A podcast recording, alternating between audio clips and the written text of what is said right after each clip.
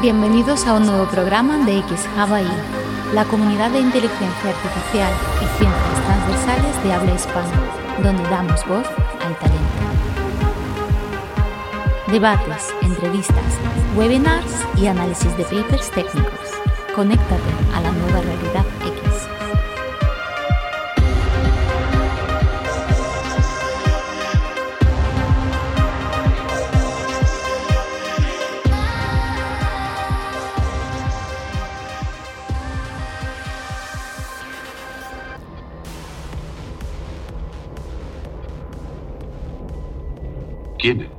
Nexus 6.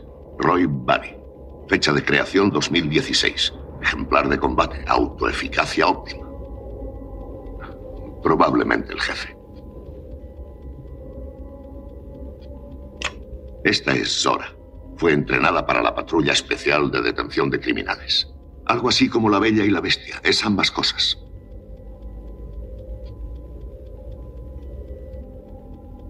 La cuarta pellejuda es Pris, una modelo básico de placer. Un ítem estándar para los clubs militares de las colonias del exterior. Fueron diseñados como copias de seres humanos en todos los sentidos, excepto en sus emociones, pero los diseñadores creen que al cabo de unos años pueden desarrollar sus propias respuestas emocionales. Odio, amor, miedo, cólera, envidia. Por eso les dotaron con un dispositivo de seguridad. ¿Cuál es? Cuatro años de vida.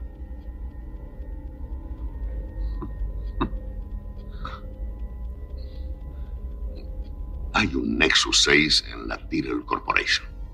Ve a observarlo con la máquina. ¿Y si la máquina no funciona?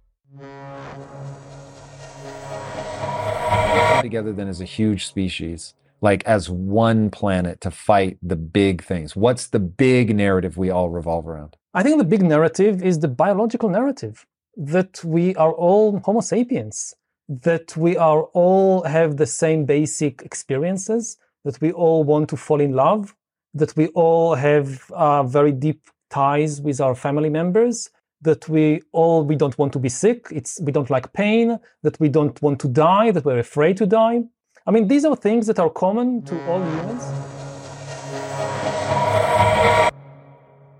Hola, buenas tardes a todos amigos. Hoy una nueva X Talk ahí en X Hawaii con alguien muy especial, con Juan Ignacio Rullet. Hola Juan Ignacio, ¿qué tal? Hola, muy buenas tardes, Plácido, y buenos días. Exacto, porque nos van a ver de varios sitios, ¿no? Eh, y, y el horario puede ser que sea distinto y, y no sabemos. Pero e- esta X-Talk ha llamado mucho la atención porque el título de, eh, de la X-Talk, pues eh, viendo lo que estamos viviendo actualmente con todo el tema de ChatGPT, con la era de la inteligencia artificial, todo el mundo tiene el hype o, la- o en la boca esta tecnología y empieza eh, el mundo y la sociedad a tomar conciencia que, que, que evidentemente esta tecnología es estratégica para crear ese nuevo futuro.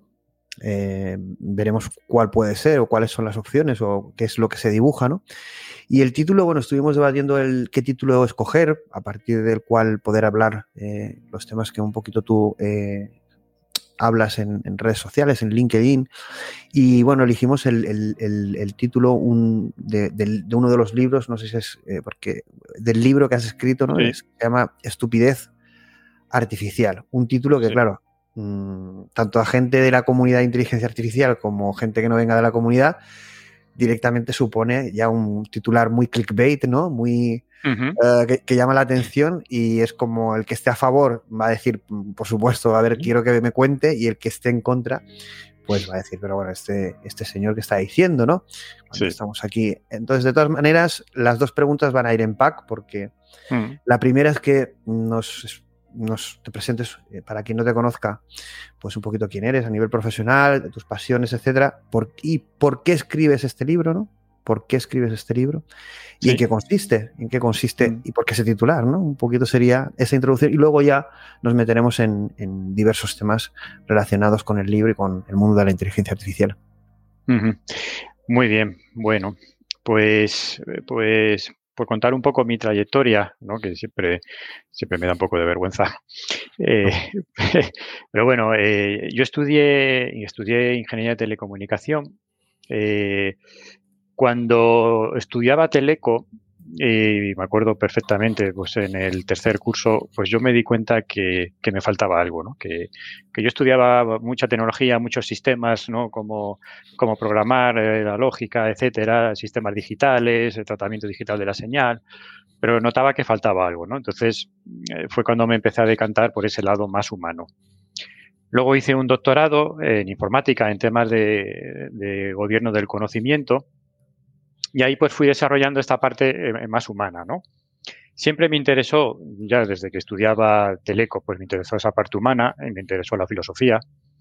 Eh, y, luego, pues con el tiempo fui uniendo estos dos campos, ¿no? Y, con el conocimiento que podía tener como ingeniero de Teleco, eh, luego con el doctorado, y luego con mi trabajo, ¿no? En mi trabajo, pues soy, soy consultor, lo que llaman consultor senior, en una consultora que se llama Eraneos, eh, que nos dedicamos bueno, a la gestión o a la consultoría en gestión de sistemas, eh, un sistema de gestión, mejor dicho, orientando a los clientes, pues bueno, a obtener el máximo valor de, la tecnología. Pero en el fondo ahí sigo tratando con tecnología y cuál es esa visión, no tanto desde un punto de vista tecnológico, sino cuál es eh, cómo puede solucionar en el fondo los problemas de los clientes o los problemas de los usuarios que están usando una cierta tecnología.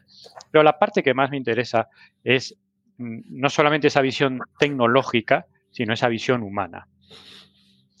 Y, con esa idea, pues me animé a escribir este libro de estupidez artificial, que en el fondo el, título del libro pues parte de un concepto técnico que es estupidez artificial, que es cuando una red neuronal se equivoca eh, y, te, te, marca un resultado erróneo, ¿no? Pero bueno, yo aquí lo retomé con otra visión que es si en el fondo la inteligencia artificial nos puede llevar a nosotros a ser estúpidos. ¿no? Si en el fondo sería estupidez natural, ¿no? Si, la inteligencia artificial nos puede a nosotros en el fondo hacer algo más tontos. ¿Y cómo evitarlo? Porque sí que para mí el libro el, libro yo quiero que creo, quiero que sea eh, un apoyo a la inteligencia artificial, ¿no? O sea, esto no es de nostalgia. Está, decir, ¿está disponible ya el libro o va a salir en breve? Está en maqueta, me pasaron la semana pasada la maqueta eh, y muy posiblemente pues estará en, estará en el mes de mayo, ¿no? Em, estoy además, el, libro eh, lo oriento, a mí me gusta mucho el arte también, eh, dentro del humanismo me gusta mucho el arte, e intento explicar los conceptos ligándolos con cuadros, y entonces ahí pues eh, estamos viendo temas de propiedad intelectual, etcétera, que hay que tenernos en cuenta, obviamente, ¿no? Con lo cual ahí ya está maquetado y espero que salga para, mayo. y, la idea es decir, oye, ¿qué tenemos que hacer en el fondo para que la inteligencia artificial no nos vuelva tontos? ¿No? ¿Qué tenemos que hacer? Porque podemos hacer algo y debemos hacer algo, ¿no? Esto, la inteligencia artificial tiene riesgos, ¿vale? Pero como tiene riesgos conducir en coche, ¿no? Y sin embargo vamos en coche. ¿No? No, lo denostamos, ¿no? ¿Y qué vamos a ver en el libro? Pues eh, en el libro comienzo con un cierto eh, repaso histórico precisamente de, de, bueno, qué han supuesto nuevas tecnologías en el pasado, cómo también causaban miedos como pueden causarlo ahora la inteligencia artificial, ¿no? Y que, ahora, pues, si quieres, podemos verlo con detalle, ¿no? Pero eh, cuando salió el tren, pues esto iba a ser un desastre.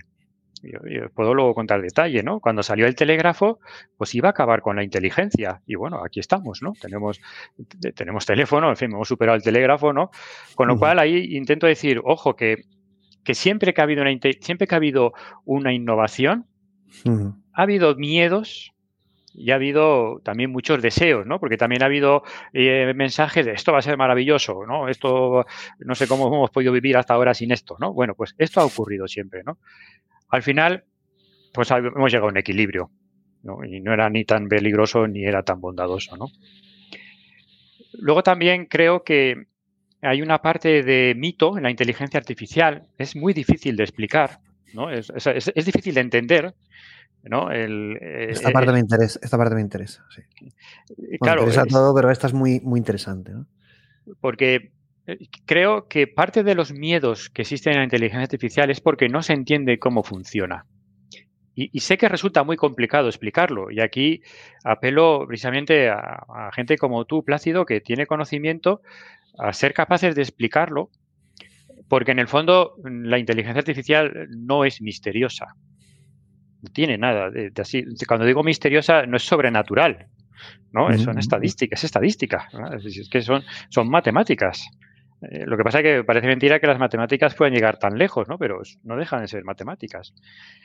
Y creo que hacer falta explicar que al final, pues que una inteligencia artificial pinte pues no es que tiene una cierta lógica, o sea, hay un mecanismo para que pinte, que una inteligencia artificial te conteste por chat GPT, tiene una lógica, ¿no? Y entonces ahí intento, eh, sin meterme en mucho detalle, pero intento explicar algunas cuestiones básicas, pues por ejemplo, cómo se consiguió el primer, que el primer sistema inteligente pasara el test de, el test de Turing, que fue una máquina que se llamaba ELIZA, ELIZA con, con, Z, eh, y que se hizo pasar, o sea, tenía el rol de psicólogo, y me parece un ejemplo muy, muy, muy significativo de cómo en el fondo, y estamos hablando de los años 50, ¿eh? si no me equivoco, los años 50. Esto no se, no se resaltó suficiente, ¿no? Nosotros cuando hicimos además un programa que, a partir de unas declaraciones de Sam Altman, del CEO de, OpenAI, sobre que GPT-5, GPT-5, eh, no me he equivocado, superaría el test de Turing, generó mucha, mucha alarma en la comunidad y dijimos, mm. pero bueno, si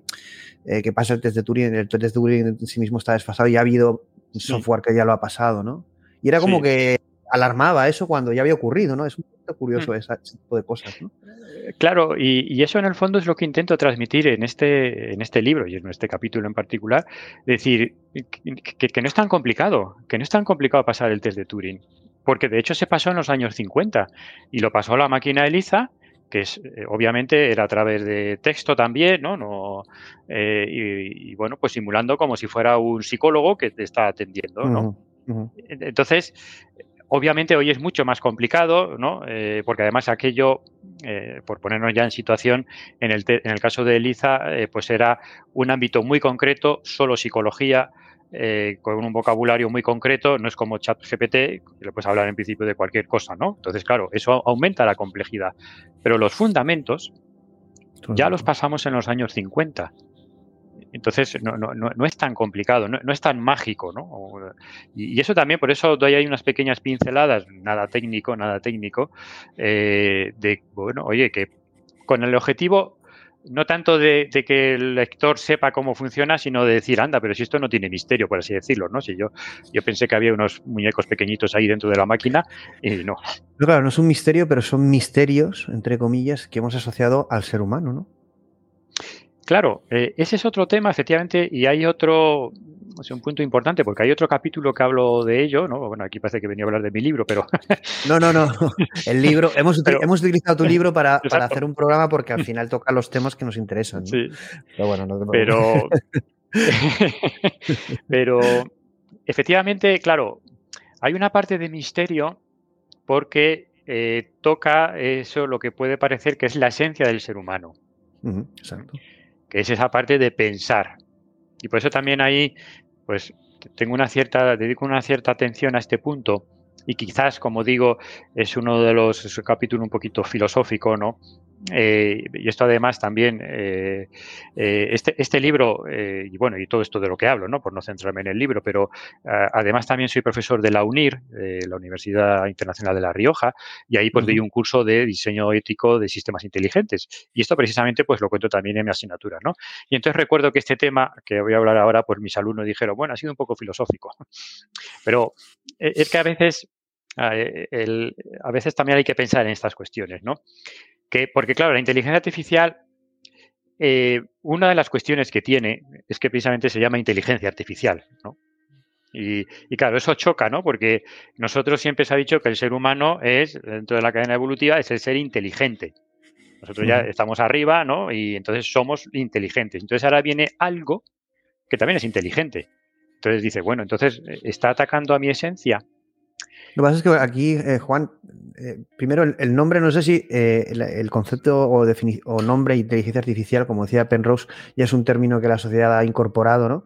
Es decir, no lo podemos cambiar, porque ya todo el mm. mundo habla de inteligencia artificial, pero no sé si define muy bien lo que es el objetivo en sí mismo de, de esa tecnología o de, esta, de este reto humano, ¿no? Eh, que engloba bastante más cosas que la propia inteligencia. Eh, siempre se, se, se, cuando se está hablando de esto se, lleva. Y también el, entender que no sabemos lo que es la inteligencia en sí mismo, no hay un modelo formal, mm, ni siquiera, hoy comentaba en un link, eh, en un post de LinkedIn, ¿no? ni siquiera los biólogos saben lo que es la vida, cuál es el paso cero en que algo pasa a considerarse un ser vivo. ¿no? Es decir, que muchas cosas que damos por sabidas, mm, que son arquetipos que utilizamos o que asociamos al ser humano o a otras cosas, nos estamos dando cuenta con esta tecnología que puede ser que no sea cierto, que no sea cierto, que sean diferentes, ¿no? Y claro, esto es como un shock, ¿no? Es como un deslumbramiento o alumbramiento hacia algo nuevo, hacia un nuevo conocimiento, ¿no? Yo creo que está pasando un poquito esto, ¿no? Y es algo nuevo, yo creo, o al menos a la velocidad que está ocurriendo. E, e, exactamente, bueno, es algo nuevo y la, ya la velocidad, pues no te digo, ¿no? Que, eso hace que no podamos apenas reaccionar, ¿no? Pero efectivamente, pues yo no sé si el término es el más adecuado, bueno, se ha quedado y se va a quedar. Sí que por eso también eh, intento recordar de dónde viene el término de inteligencia artificial que surgió en el, en el, en el Congreso de Dartmouth, en el que en el fondo, en el fondo lo que se buscaba es quiero un sistema que me resuelva ciertos problemas, que me resuelva eh, la capacidad de planificar, planificar en el sentido de darle un objetivo y que sea capaz de llegar a ese objetivo, eh, que pueda entender el lenguaje natural, eh, que pueda tener razonamiento, pero razonamiento en el fondo siguiendo silogismos. ¿no? Hay una parte de, lo, que estudiábamos en lógica cuando estudiábamos filosofía, que era el capítulo de los silogismos, pues esto también se aplica. ¿no? Y entonces ahí eh, pues empezó a desarrollar toda esta parte de la inteligencia artificial. ¿Dónde creo yo que está la diferencia? Y aquí es donde ya entra el debate. Eh, y dónde creo que, al menos a día de hoy, sí que la inteligencia artificial nos diferencia o nosotros nos diferenciamos de ella. En la cuestión de pensar. Yo creo, por eso ¿Qué es ¿Qué es pensar? ¿Qué es pensar? Efectivamente. Y, por eso aquí yo digo, yo creo, porque ya entramos en un tema en el que no podemos asegurar nada a ciencia cierta. Y esto para mí también es importante. ¿Qué es pensar? Claro, pensar, eh, aquí pues, eh, pensar es básicamente sopesar. Y esto pues lo decía, eh, lo decía, creo recordar que Kant, que al final es valorar distintas opciones en función de tu experiencia y en función de tus valores, al final valoras, al final tomas una, una opción por ciertas, por distintas opciones, tomas una elección por distintas opciones, porque pensar es sopesar. Y tanto lo que decía Kant como lo que decía en este caso Aristóteles, ellos presuponían que solo es posible pensar con la presencia de una conciencia. Y entramos al, al, dilema de, la conciencia y hacemos el salto de inteligencia a conciencia, que es diferente. ¿no? Ayer debatíamos en el programa de H Debate si realmente la inteligencia, yo, yo, eh, abogaba o defendía esa, esa, idea, que es que la inteligencia es diferente a la conciencia, pero bueno, eh, salía el debate de si la conciencia podía ser una emergencia, una propiedad emergente de la propia inteligencia a partir del nivel de complejidad. Eh, claro. Eh, porque está, eh, está, lo que si es algo emergente a partir de algo común, o es un fundamental la propia conciencia y es algo como diferente al, al, propio sistema que genera la inteligencia, ¿no? Claro, eh, yo ahí creo, por lo que dices, yo creo que ahí coincido contigo. Eh, yo creo que es distinto inteligencia de conciencia. Yo también. Eh, pero insisto que para mí aquí la palabra clave es creo, porque no lo puedo asegurar. Y creo, y vamos, esto no lo creo, esto lo digo, y esto es importante, y para mí es lo que me gustaría que en el debate, porque aquí eh, ahora mismo pues, estamos en este debate, y que en este debate distinguiéramos muy bien lo que se puede demostrar de lo que no se puede demostrar y entra en el ámbito de lo que yo creo.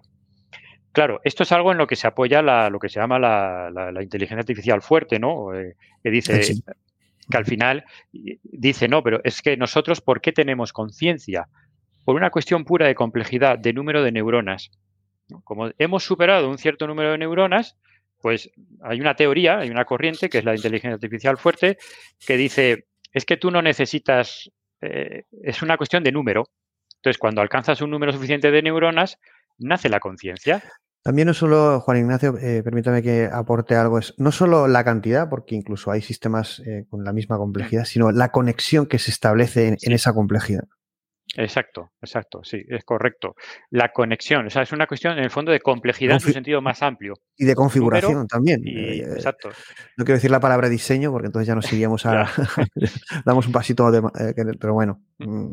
Pero claro, esta, esta teoría de la inteligencia artificial fuerte o, o la guía, pues dice no hace falta ese dedo de Dios que dibujó Miguel Ángel, ¿no? ese dedo de Dios que te toca y ya te da la conciencia. No, no hace es el nuestro, ¿no? Es el nuestro. Es el nuestro. O sea, es una cuestión de complejidad, complejidad en su sentido más puro. Por lo tanto, cuando lleguemos a sistemas inteligentes suficientemente complejos, saldrá la conciencia. E, e, esa idea, esa idea que cuando se habla de esto, se entienda o no se entienda, y no sé si estarás conmigo, eh, yo creo que subyace de forma inconsciente mucha gente, ¿no? Es decir, cuando evidentemente están las películas, hay muchos mensajes a nivel eh, subconsciente y consciente a través de medios de comunicación, imágenes, ¿no? Que tenemos en nuestra vida. Y cuando hablamos de inteligencia artificial, hay algo que subyace que es lo que acabas de decir, ¿no?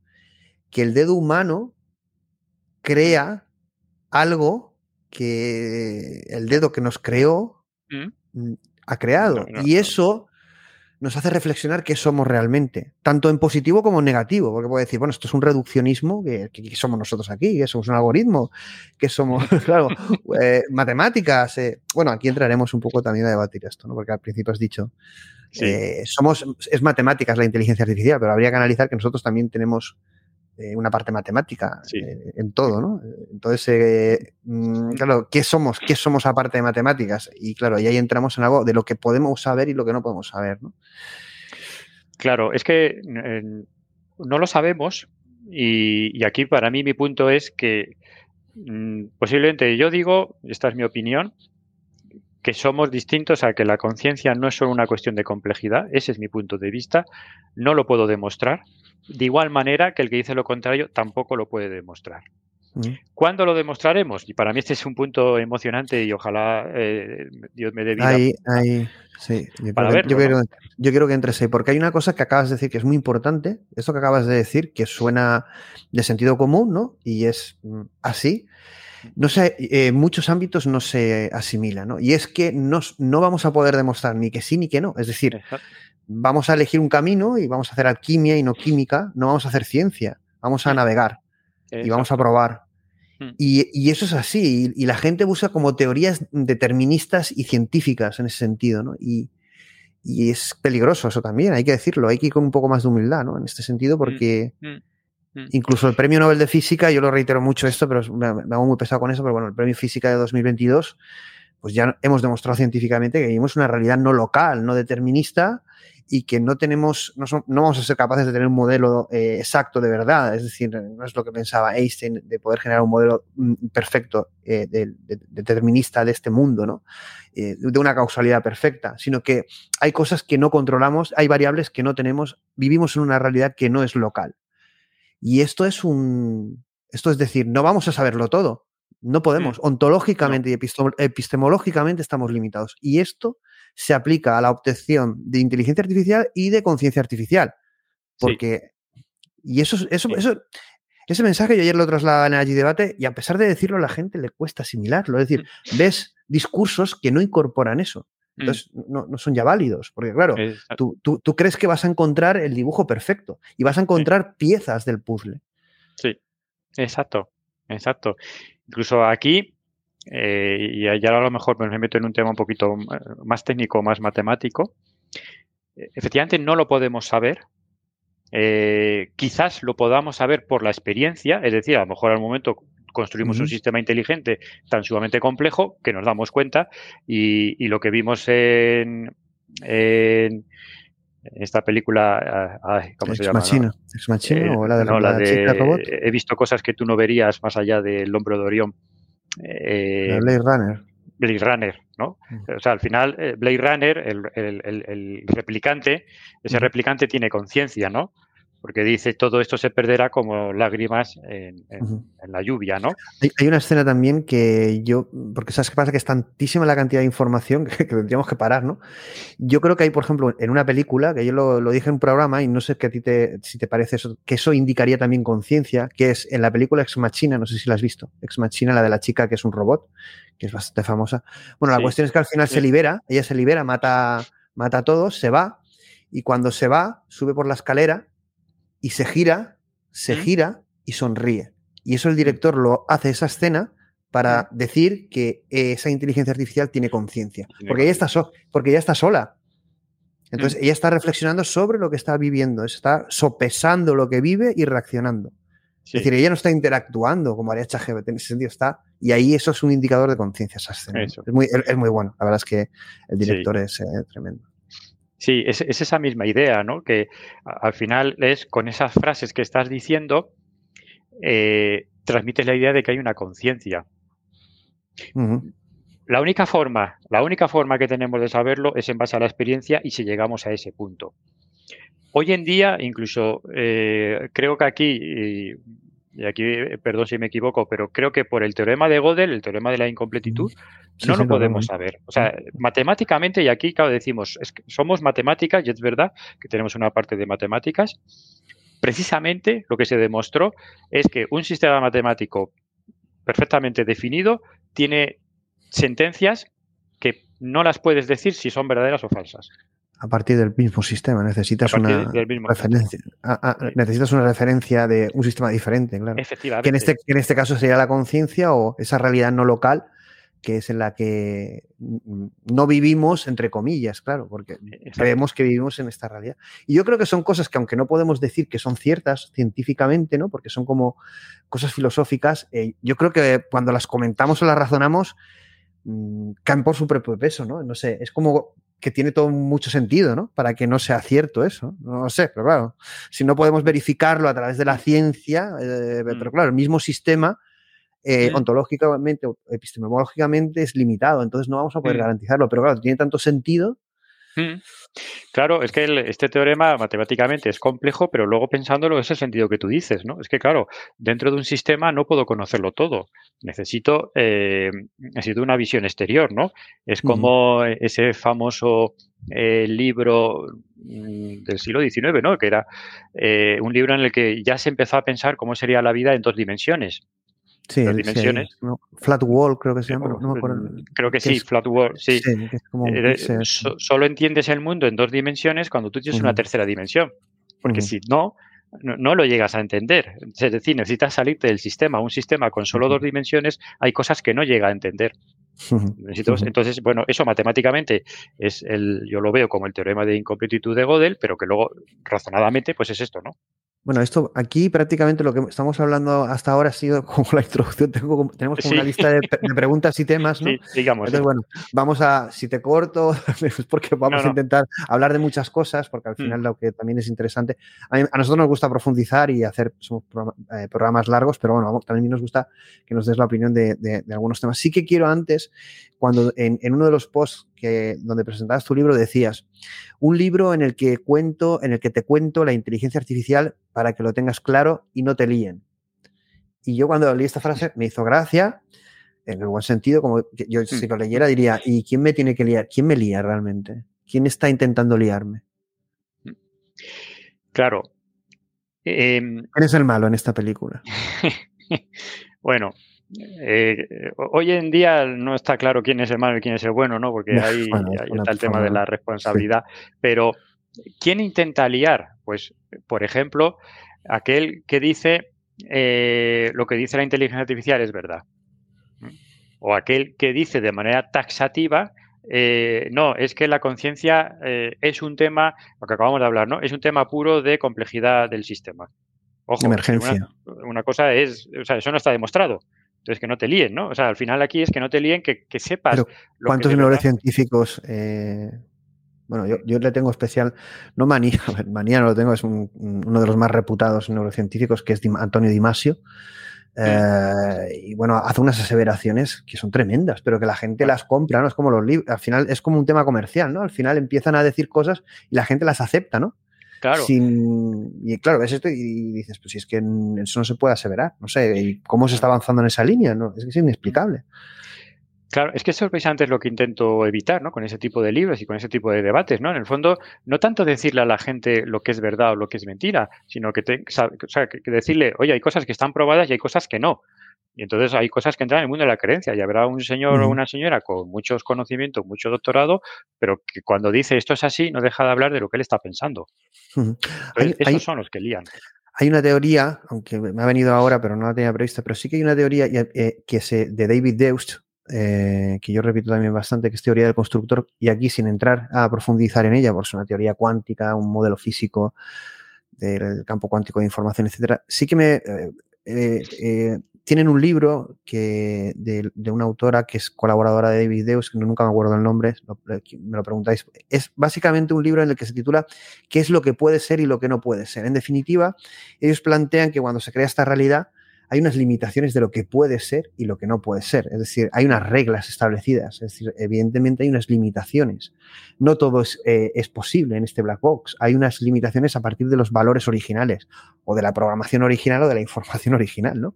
Y claro, eso tampoco se asume, ¿no? Es como que aquí somos eh, dioses en una caja negra y eso nos convierte en, no sé, ¿en qué? Claro, sin una conciencia que evalúe eso, es como somos seres eh, robóticos o vacíos o menos humanos que la inteligencia artificial, ¿no?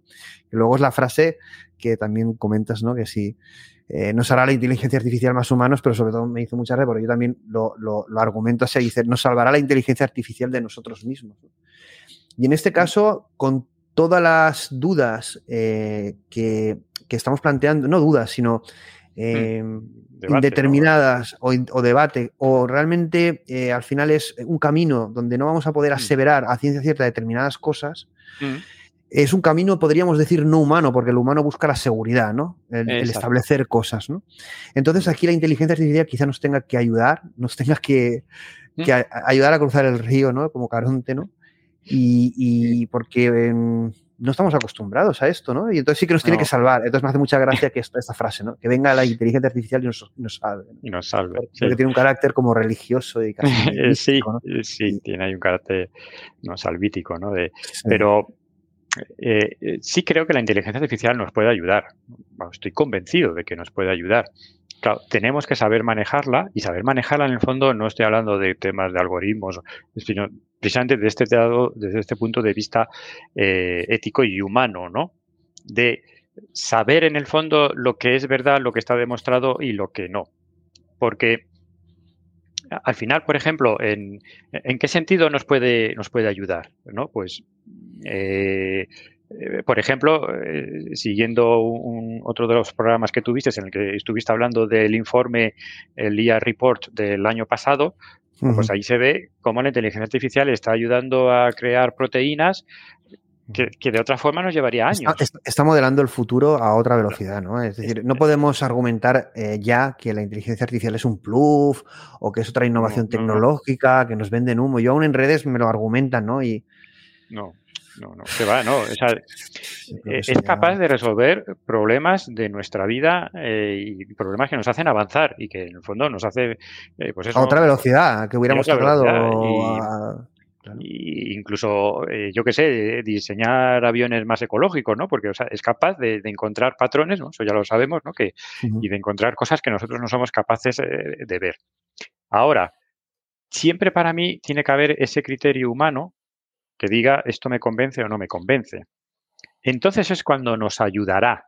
Eh, ahí usa el término salvar, buscando ahí un poco también la, la digamos, el, punto crítico pinchar, ¿no? Por así decirlo, ¿no? Mm. Pero no es tanto que nos salve, es que si vamos de la mano con ella, sí que podemos llegar, yo creo que a unos límites insospechados. Pero ¿dónde está el matiz?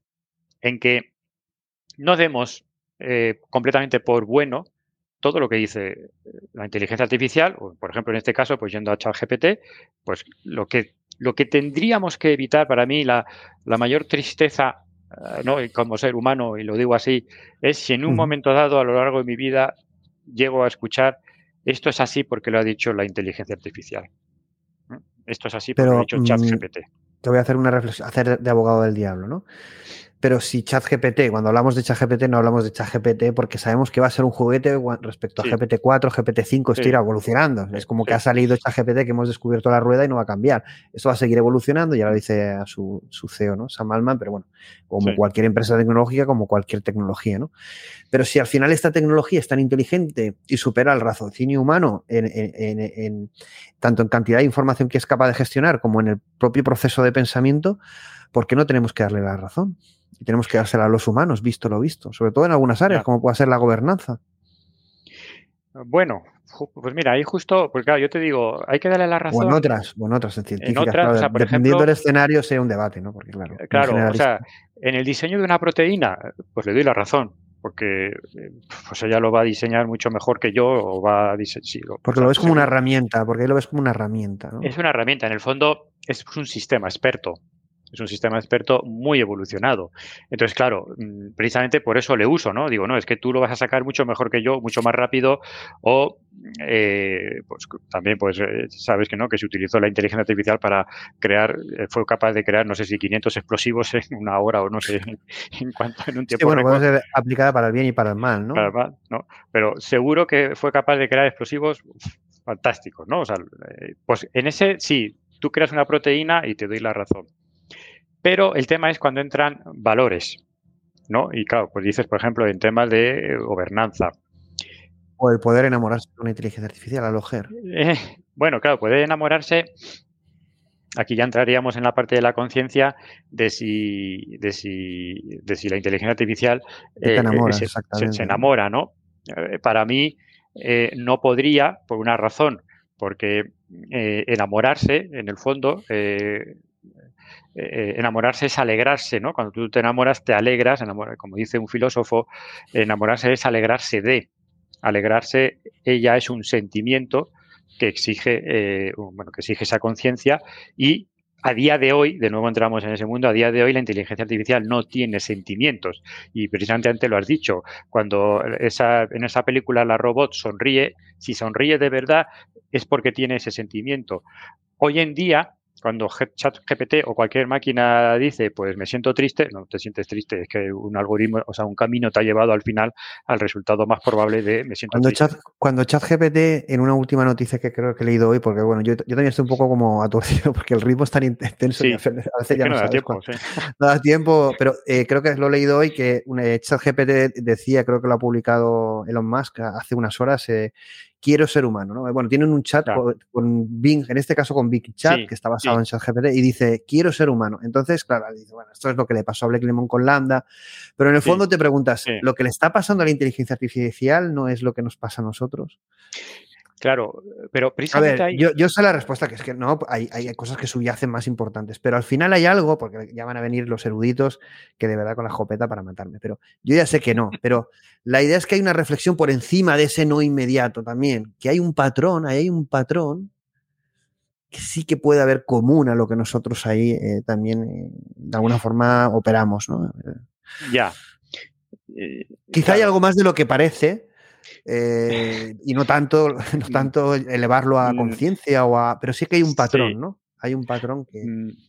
Lo que pasa que ahí, en, mi opinión, y, yo insisto en la palabra opinión, quizás esté equivocado, pero en mi opinión, si ChatGPT o cualquier otro sistema dice quiero ser humano, para mí eso no es más que un resultado más probable de un cierto camino de redes de, los nodos neuronales. ¿no? ¿Y qué diferenciaría eso de un humano?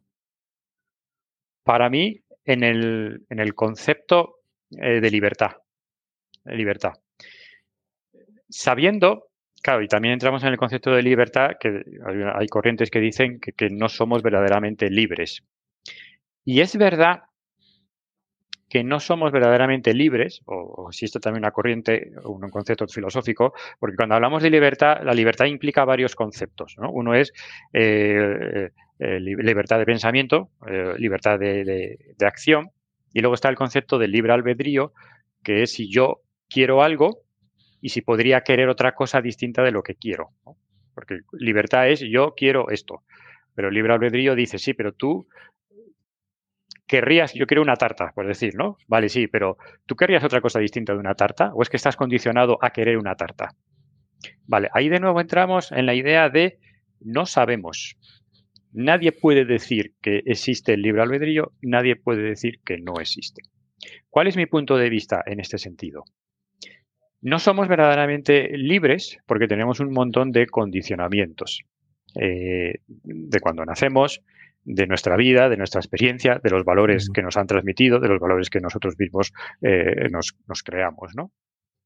Pero sí que tenemos eh, una oportunidad eh, de ser libres, o sea, perdón, tenemos una oportunidad de querer cambiar. E, ese querer cambiar es lo que para mí nos hace libres.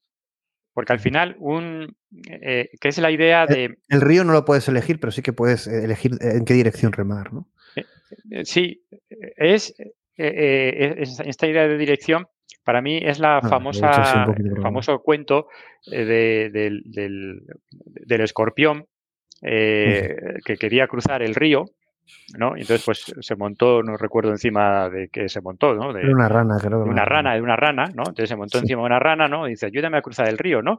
Y entonces cuando estaban a mitad del río, el, escorpión pinchó a la rana. La rana dijo, ¿pero qué has hecho? Ahora nos vamos a morir los dos. Y él dijo, es que soy un escorpión.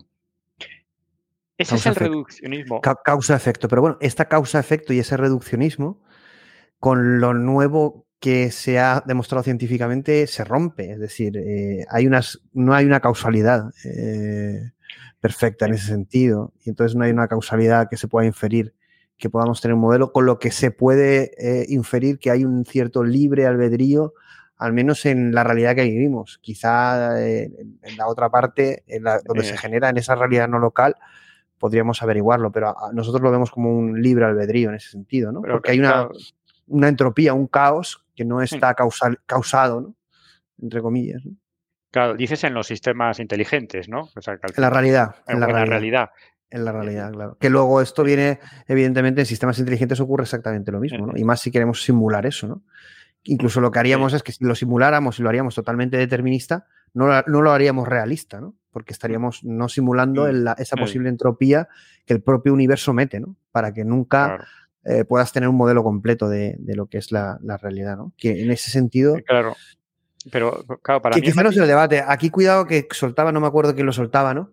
Eh, que es verdad que muchas veces se tienen estos debates y a mí me yo soy súper filosófico en ese sentido, pero es verdad que vi una frase que me gustó mucho porque me gusta el contraste y es, pero es que ese no es el debate. Eh, me da igual que sea con conciencia o sin conciencia. Si me lo aparenta o si me sirve, me da igual. Sí. La gente le da igual. Entonces, claro, aquí estamos contando si tiene algo, si podemos saberlo de forma científica, pero aquí me mal me da. Yo llego a mi casa, veo un algoritmo y me dice lo que me tiene que decir y me guía en el proceso, a mí me da igual que tenga conciencia, que sí, a mí me da igual. Esto me sirve. Sí, Ese, no, eso que dices es fantástico porque eso lo dijo Turing en su famoso artículo de, qué es la inteligencia y cuando planteó precisamente el test de Turing, eh, que es, un artículo que, yo recomiendo que lo lea esto también es de los años 50, pero está traducido a todos los idiomas. Pueden las máquinas, bueno, él se hace esa reflexión, empieza así, ¿no? Eh, ¿Pueden las máquinas pensar? Pueden las máquinas pensar. ¿Qué significa que una máquina piense? Entonces, bueno, pues en ese caso Turing, que precisamente para mí lo, lo, que aporta ese artículo es precisamente esa línea, ¿no? Porque hasta entonces se decía, no, es que pensar es sopesar, como yo antes decía, ¿no? Es que hay una conciencia, tal. Entonces Turing dijo, mira, mira, no, dejémonos de rollo. Si una máquina es capaz de hacer lo que hace un ser humano, pues ya es inteligente. Punto. Bueno, ahí plantea un debate que si la porque al final él lo llama el juego de imitación, que es luego como titulan también la, película, ¿no? Eh, sí. De imitation, imitation Game, o como se pronuncia en inglés, ¿no? Eh, y ahí el debate sería, si nosotros hacemos una simulación, eh, que imite al ser humano? ¿Estamos creando un ser humano? No. Mm, no. Pero. ¿Nos importa? Claro, nos importa porque luego en ese artículo él, mismo tiene luego más adelante, además del test de Turing, pues el artículo es, genial, ¿no? Pero por eso recomiendo que se lea hasta el final, porque una vez que pasas el tema del test de Turing, él mismo eh, rebate argumentos en contra de la inteligencia. Entonces está el argumento de la conciencia, no sé, no sé cuánto. Y precisamente en el argumento de la conciencia, él lo que dice es, pero vamos a ver, dice, si yo hablo contigo, ¿no? Dice, yo yo me siento con conciencia, pero yo hablo ahora contigo, Plácido. Yo no sé si tú tienes conciencia. Lo cierto es que yo hablo contigo, tú me respondes de una manera. la conciencia es una experiencia individual. Realmente es una experiencia individual. Entonces, yo, no voy a saber si tú tienes conciencia. Yo sé que sí que tengo, ¿no? O, considero que tengo. Pasa lo mismo, claro. Tú hablas conmigo y tú no sabes si yo tengo conciencia. Entonces, puede ser una simulación, puede ser una simulación, algo simulado. Y Turing lo que dice, que es una frase que me hizo mucha gracia, es por una cuestión de cortesía, yo entiendo que tú tienes conciencia. Vamos a entender que no.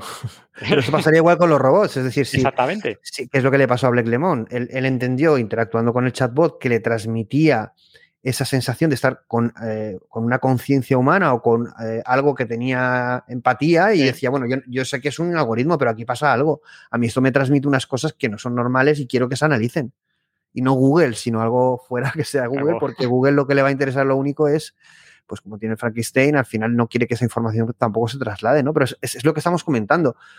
Que esto lo comentaba Sam Altman, cuando se haga una AGI, muchos dirán que no es una AGI, pero al final, si tú hablas con esa AGI o con esa inteligencia artificial y a ti te parece que tiene capacidad humana, eh, o no lo diferencias de una conversación, como pasa en la película Her, de un humano, eh, ¿te importa que sea humano? Claro. Y si no lo sabes, porque si no lo sabes, no te importa. Y si lo sabes, sí que te importa. Entonces, ¿qué es lo que te importa realmente? A, día, claro, eh, a día de hoy, cuando llegue la inteligencia artificial fuerte ya veremos, o la AGI ya veremos, pero para mí el punto es que al menos, claro, a día de hoy, y, y es mi pensamiento, y en un futuro, no llegará a tener conciencia. ¿Por Porque hay una explicación matemática por detrás. O sea, al final, lo que pasa es que es tan complejo y no sabemos al final por qué llega a un resultado. Y es, es prácticamente imposible. Si queremos llegar, o sea, por ejemplo, una cosa es el, debate filosófico, ¿no? ¿Tendrá conciencia o no tendrá conciencia? Vale, otra cosa es, pero ¿cómo uso ChatGPT? ¿No? O cómo uso este sistema inteligente. Para mí el punto sería, no le hagamos preguntas de tú qué piensas. O si le haces una pregunta de tú qué piensas, pues esa puedes hacer, no digo que no se la hagas, pero si se la haces, que sepas que en el fondo eso no es más que un camino que ha llevado a un resultado más probable. Pero eso, ¿qué diferencia a un ser humano? A ver, yo, yo, evidentemente eso es un modelo de lenguaje tiene muchas diferencias con un ser humano, pero alguien que no tenga ni idea, ¿no? porque sin entrar en un debate técnico, que entonces dirán, es que esa pregunta es un, como querer engañar a la gente. No, no, yo ya sé la respuesta, pero la gente que nos escucha puede decir, bueno, a ver, ChatGPT tampoco hace, eh, es más inteligente en sus respuestas que mucha gente. Y luego lo que hace ChatGPT es lo que muchos hacemos eh, en ese sentido, ¿no? Que ramificación y poda, mm. posibilidades, probabilidades y coger la mejor opción. Eh, sí. lo que pasa que el, el, tema está en que nosotros somos seres inteligentes, pero no siempre actuamos de forma inteligente muchas veces eh, somos puras matemáticas y, muchas veces nosotros también vamos al resultado más probable, por así decirlo, ¿no? O sea, en el fondo no siempre somos libres en el sentido de elegir pero porque hacemos un sistema complejo que tiene varios sistemas combinados. Por ejemplo, tenemos un sistema emocional, ¿no? Que, condiciona las, elecciones, ¿no? Cosa que una máquina no. Pero cuidado que Lambda eh, sí que evaluaba, o bueno, definió como ha hecho Bing Chat eh, y ha eh, comentado cosas privadas a nivel de Microsoft y diseños, etcétera. Bueno, en esto hacían lo mismo, ¿no? Es decir, al final es la combinación de varios sistemas, no uno solo racional, que quien te puede dar esa naturaleza más humana, ¿no? Donde realmente ya no depende de la razón y de la matemática, sino que depende, no sé, del tiempo que haga, por ejemplo. Y esté más triste. Sí, y, ahí es cuando nosotros mismos nos comportamos también con esa visión matemática, ¿no? O sea, en el, en el fondo, y aquí pues mira, eh, volviendo al caso de Eliza, ¿por qué Eliza pasó el test de Turing? Porque era un psicólogo que hablaba y no decía nada. Y eso nos pasa muchas veces. Nosotros muchas veces hablamos y no decimos nada. Y bueno, ahí tenemos, con perdón, muchos políticos, ¿no? Aquí, perdón por el paréntesis, lo cierro. no, Pero, decir, no te preocupes. No creo que nos tiren el canal por eso. ¿Cómo está el tema? Y, muchos directores, también lo he visto en, muchos. Eh, bueno, sigas entonces. ¿no? no, pero sí, que pero realmente es lo que tú dices, ¿no? Que actúan de forma menos, de esa manera como puede actuar. Eh. Entonces, es que nosotros muchas veces no somos inteligentes en ese sentido de hacer totalmente uso de nuestra libertad. Es decir, somos, por así decirlo, escorpiones. Siempre hacemos lo mismo. No digo que muy, y muy, muy automáticos. Y muy automáticos.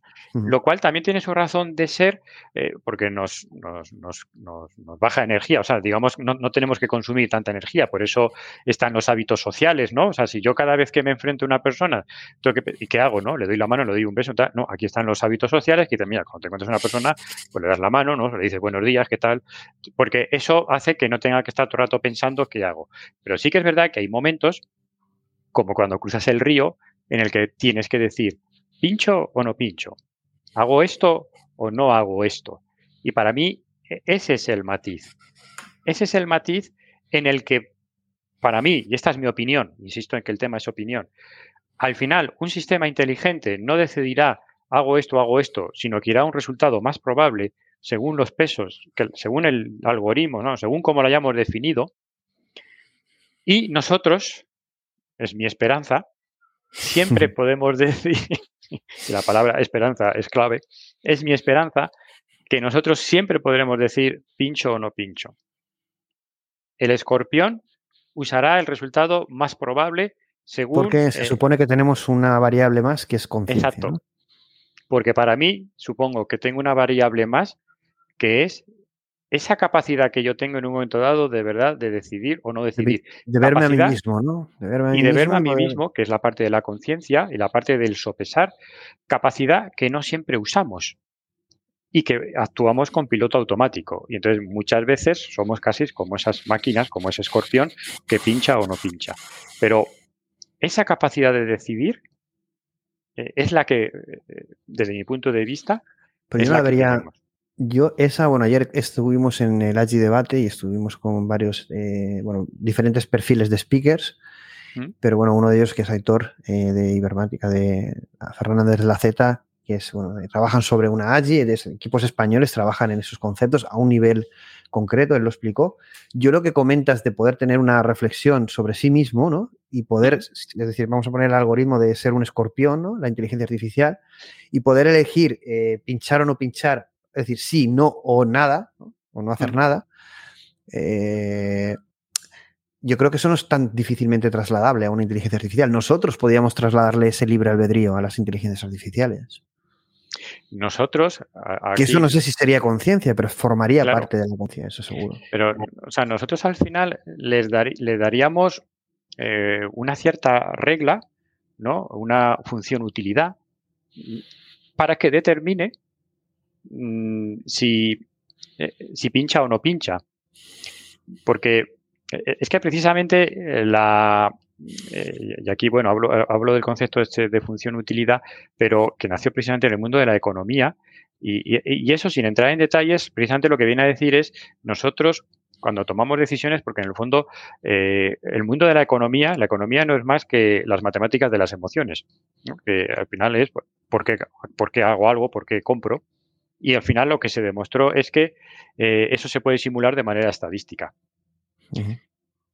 Pero siempre, digamos, para mí, eh, pensándolo ya, tenemos como una función utilidad, en el fondo tenemos ahí un cierto algoritmo en el que se mete otros temas que son los valores, los valores ¿no? de mis creencias. Eh, y eso es lo que al final, si yo le programo un escorpión, al final le estaré programando con esos valores que yo tengo. Es decir, eh, no será libre, al final será tal y como yo le haya metido esa cierta función utilidad, es al final ese, de alguna manera, ese algoritmo o esa programación. Pero nosotros podríamos ser igual a nivel de, esencia humana, ¿no? Es decir, bueno, eh, según nos haya programado Dios, entre comillas. En definitiva, al final es que no sabemos quién ha hecho esa programación, pero no podemos decir que eso que estás diciendo sea diferente a como somos nosotros, que no lo vamos a poder saber, pero vamos. Mm, mm, eh, eh, es que no lo podemos asegurar, pero para mí ese es el punto, que, como decía antes, ni yo puedo asegurar que tengo ese, esa capacidad exacta de decidir que sí o que no, pero tampoco nadie puede decir lo contrario. Es decir, que al final, si alguien dice, no, es que la inteligencia artificial viendo cómo me contesta, es que tiene conciencia. No, ojo, tú crees que tiene conciencia, pero ni yo puedo decir que tiene conciencia, ni tú puedes decir que tiene, ni yo puedo decir que no tengo. Yo creo que no tengo, creo, perdón, creo que no tiene y, argumento esto, porque creo que al final el ser humano, de aquí pues obviamente, ¿en qué te basas? Pues ya me baso en, en mis valores y en mis creencias. Hay muchas eh, teorías al respecto en este sentido, ¿no? Y hay muchos avances a nivel neurocientífico y físico, ¿no? Mm, hay muchos, muchas teorías y estudios bastante atrevidos, eh, bastante disruptivos, que van a intentar que eso no sea así, que se pueda, en cierta manera, evaluar qué es la conciencia, qué tiene conciencia y no, hmm. poder discretizar o determinar o modelizar lo que sería la conciencia.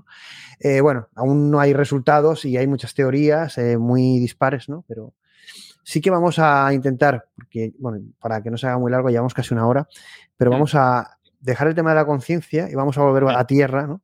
Hay una noticia que publicaste.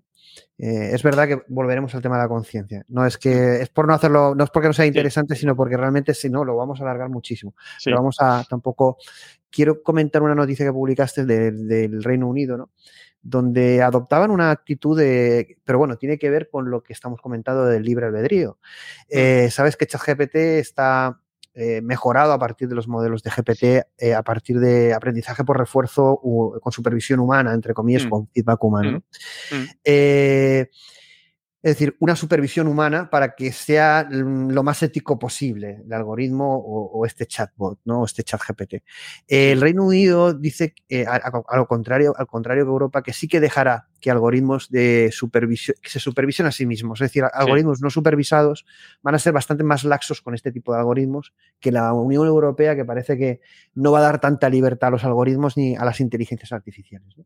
Esto que casi sería lo que estamos hablando de conciencia o más de libre albedrío, de decir, no, no, sin supervisión humana, ya ni siquiera algorítmica, eh, cuidado, ¿no?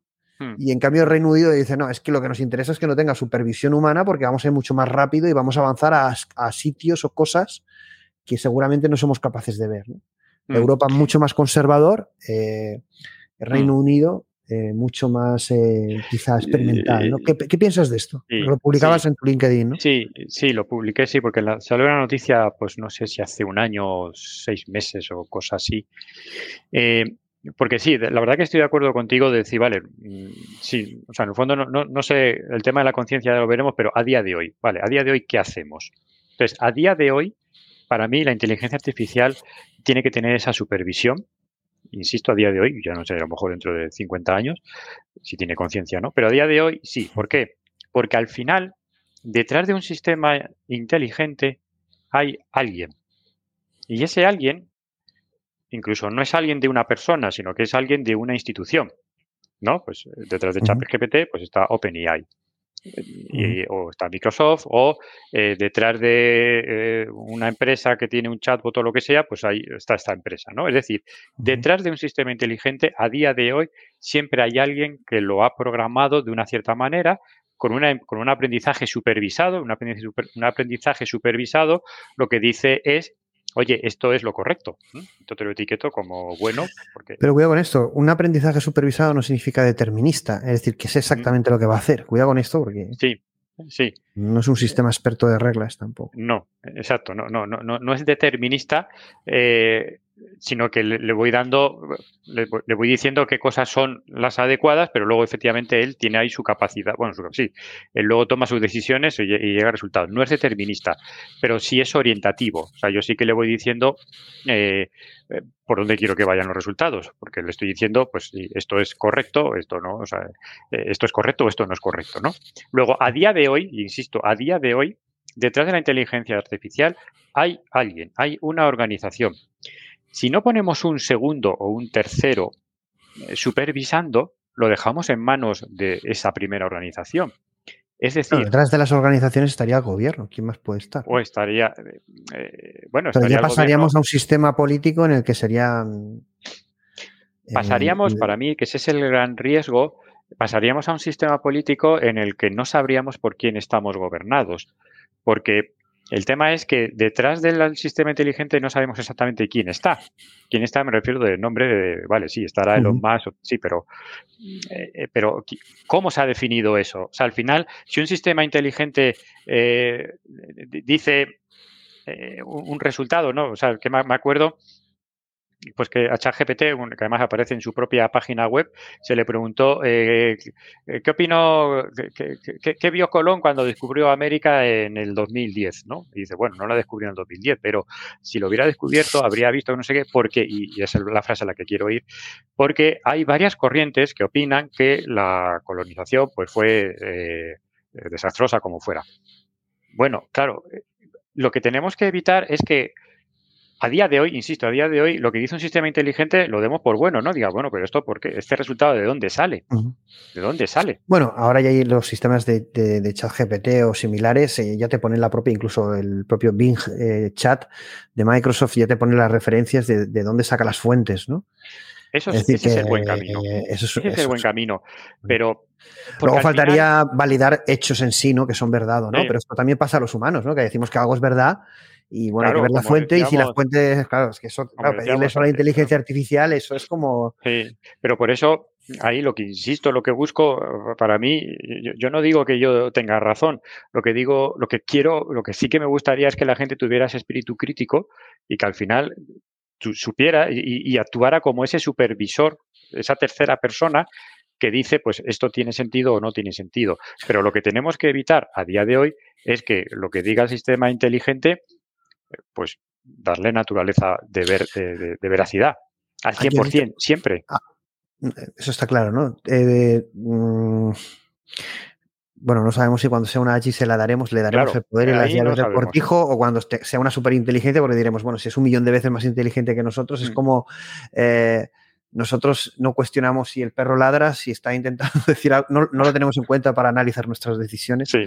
porque al final lo vemos como un ser inferior en ese sentido. Mm. Pero sí que me has hecho recordar, y la verdad es que es un autor que recomiendo muchísimo, que estoy descubriendo, pero que solo eh, tocar su obra y analizar su obra hizo ponerlo en, algo, en, un sitio aparte, que es el, y habla un poco de lo que tú comentas, es el autor Langdon Winner, eh, y en su libro Autonomous Technology, tecnología autónoma, aparte de, comentar que estamos viviendo un momento de desarrollo tecnológico descontrolado, dice que eh, llegará un momento que nos, que nos preguntemos más que quién nos gobierna, qué nos gobierna.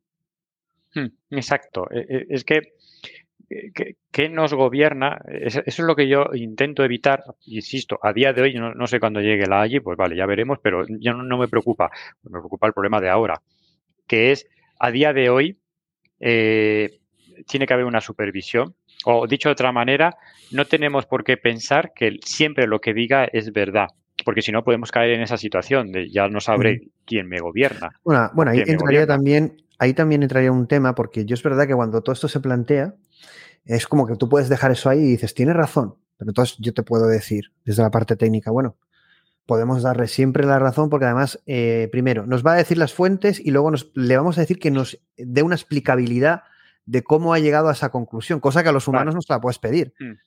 Luego, a lo mejor esa explicabilidad no significa que sea lo más correcto o, lo más ético, mm. ¿vale? Pero tenemos ya mecanismos que en los humanos no los tenemos y además eh, escalables y replicables. Mm. Entonces, claro. ahí coincido contigo ahí, porque efectivamente, si me dices. Imaginemos que, un, perdona, imaginemos que, un, algoritmo es eh, racista o comete sesgos, pero bueno, si podemos pedir que explique por qué lo ha sido, Exacto. Y, se, explica y, vemos que es racista o es discriminatorio, pues lo, vamos arreglando, ¿no? Mm. Pero tenemos una cierta transparencia y eso genera confianza. Más que un humano que dice, no, no, no es como casi. Eh, los humanos tampoco. es que dice, no, no soy racista.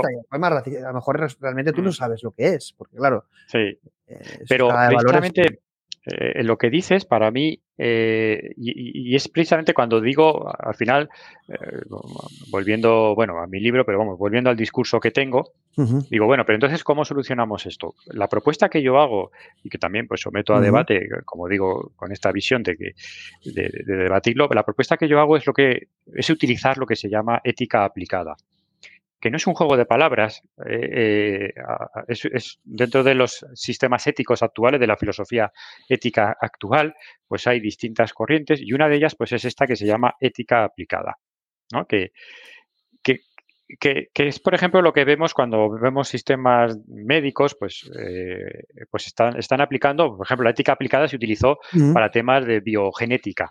¿Cómo decidir yo si actúo desde un punto de vista genético.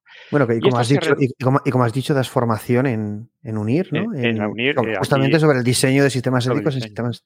Bueno, claro. Entonces, explícanos un poquito cómo se hace, cómo lo, lo haríamos. Entonces, aquí eh, lo, que planteo, basándome en esta visión de la ética aplicada, planteo cuatro pasos, cuatro cosas que deberíamos hacer. Una, la primera es que nos digan eh, cuál es el objetivo que se pretende con ese sistema inteligente. Es decir, esto no lo tendría que decir. Las funciones eh, objetivo, ¿no? las funciones objetivo, en el fondo. Oye, tú, eh, pues eso, con ChatGPT, ¿qué pretendes? En economía, ¿qué funciones objetivo tienes? En salud, en.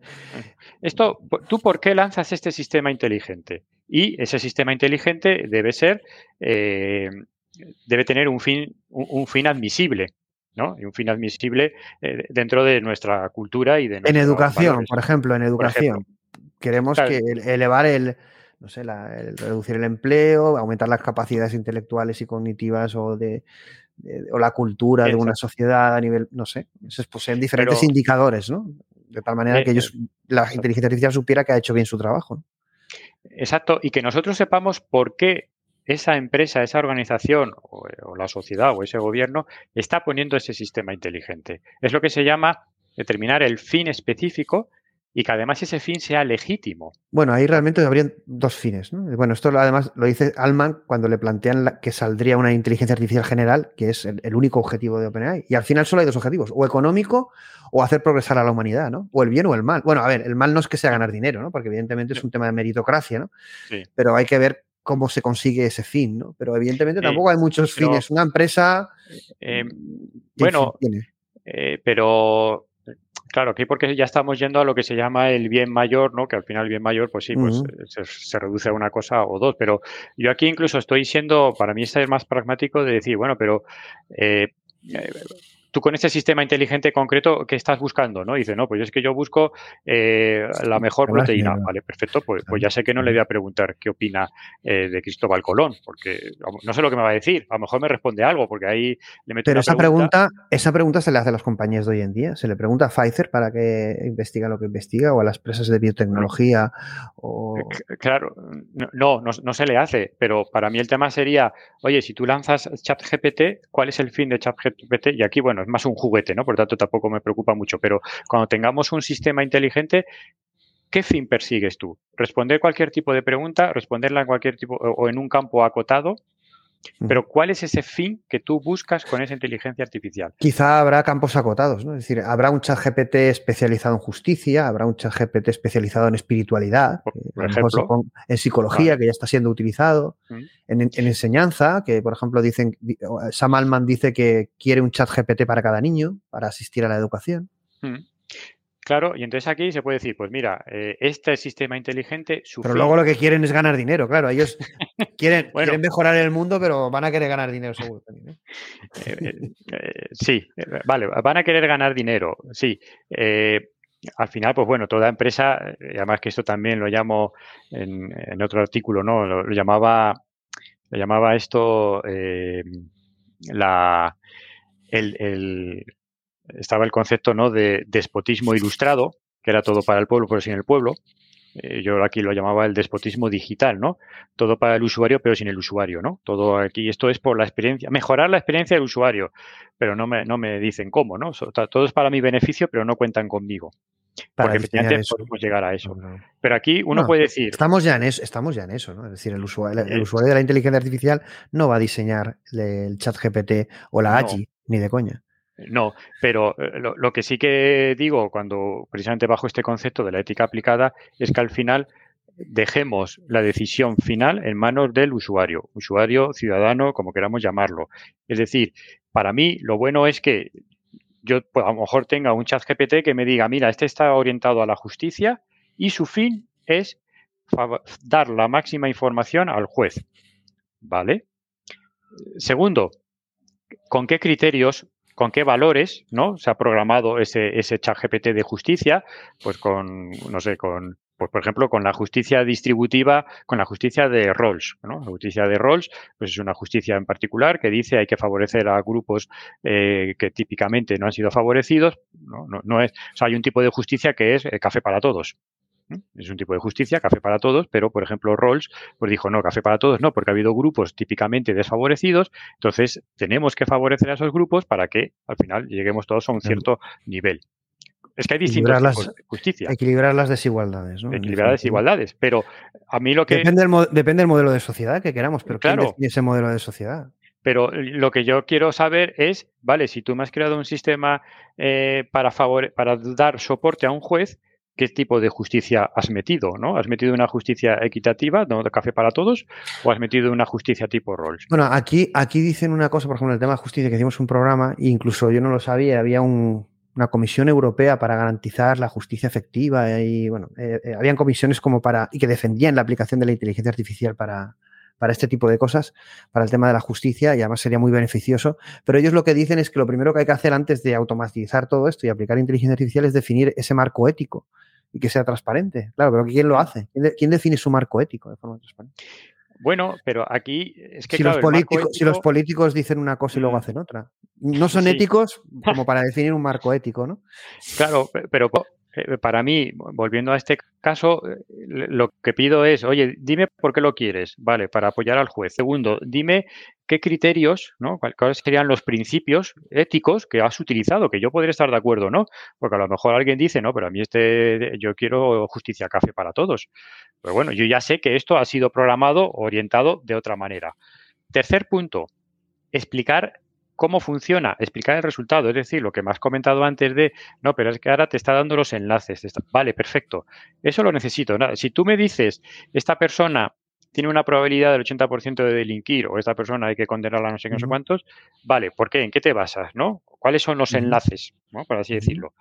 Y tercero y cuarto punto, que es el para mí el clave, dejar la decisión a, día de hoy, ¿eh? volvemos ya cuando esté la no sé, pero a, día de hoy, ¿no? Hoy en marzo del 2023, dejar la decisión en manos de un ser humano, que ya es el que ponderará todo, verá lo que dice el sistema inteligente, eh, tendrá su experiencia, habrá visto ahí al reo y habrá escuchado y al final dirá, pues esto es lo que decido. Juan, Juan, Ignacio, yo tengo una sensación en esta charla que me parece muy interesante.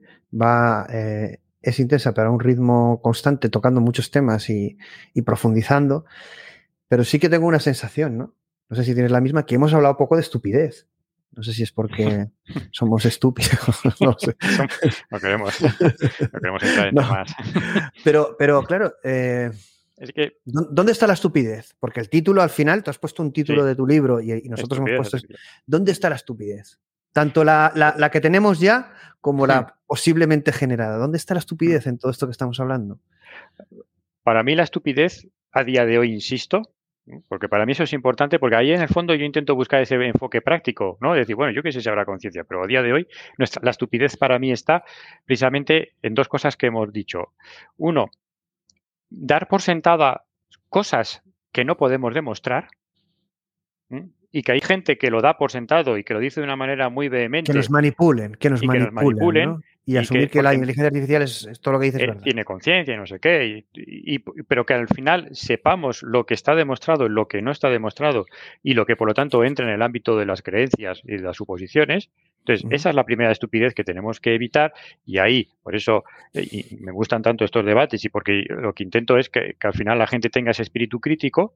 Y segunda estupidez que tenemos que evitar a día de hoy es precisamente que demos al sistema inteligente el 100% de la autonomía y que nosotros nos quedemos ahí de brazos cruzados y digamos, ah, ¿qué ha dicho esto? Vaya está, pues esto es lo bueno. No, a día de hoy no, a día de hoy tenemos que poner ese valor, ese cuarto paso de que al final el ser humano decida con toda la información que le ha dado el sistema inteligente, que va a ser buenísima porque el sistema inteligente va a buscar donde yo no sé encontrar, porque tiene esa capacidad y, y, a lo mejor él me detecta relaciones que yo nunca sería capaz de encontrar, vale, pero que luego yo diga, pues correcto, tiremos por ahí o no tiremos por ahí. Es decir, el sistema. ahora, ahora, mismo es verdad que la gente no se plantea un sistema autónomo, ¿no? Que eso va a costar mucho más, ¿no? Lo que tú dices es. Yo creo que, a ver, esa barrera que, que, evidentemente llegará, creo que está un poco más lejos. Lo que sí que vamos a tener es una, un algoritmo acompañando nuestra vida, ¿no? O un asistente o una inteligencia Mm. artificial. Como dice Alman, eh, una inteligencia para cada niño en la educación, pero puede Sí. ser, bueno, si salgo de fiesta, quiero una inteligencia artificial que me aconseje Mm. a la hora de relacionarme.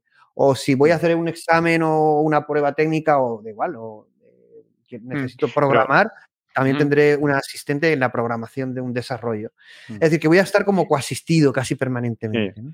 Y, y eso en el fondo me parece bien, siempre y cuando sepamos cuáles son las reglas de juego de ese asistente que tengo. ¿Y, y qué es saber esas reglas de juego? ¿Cuál es su objetivo?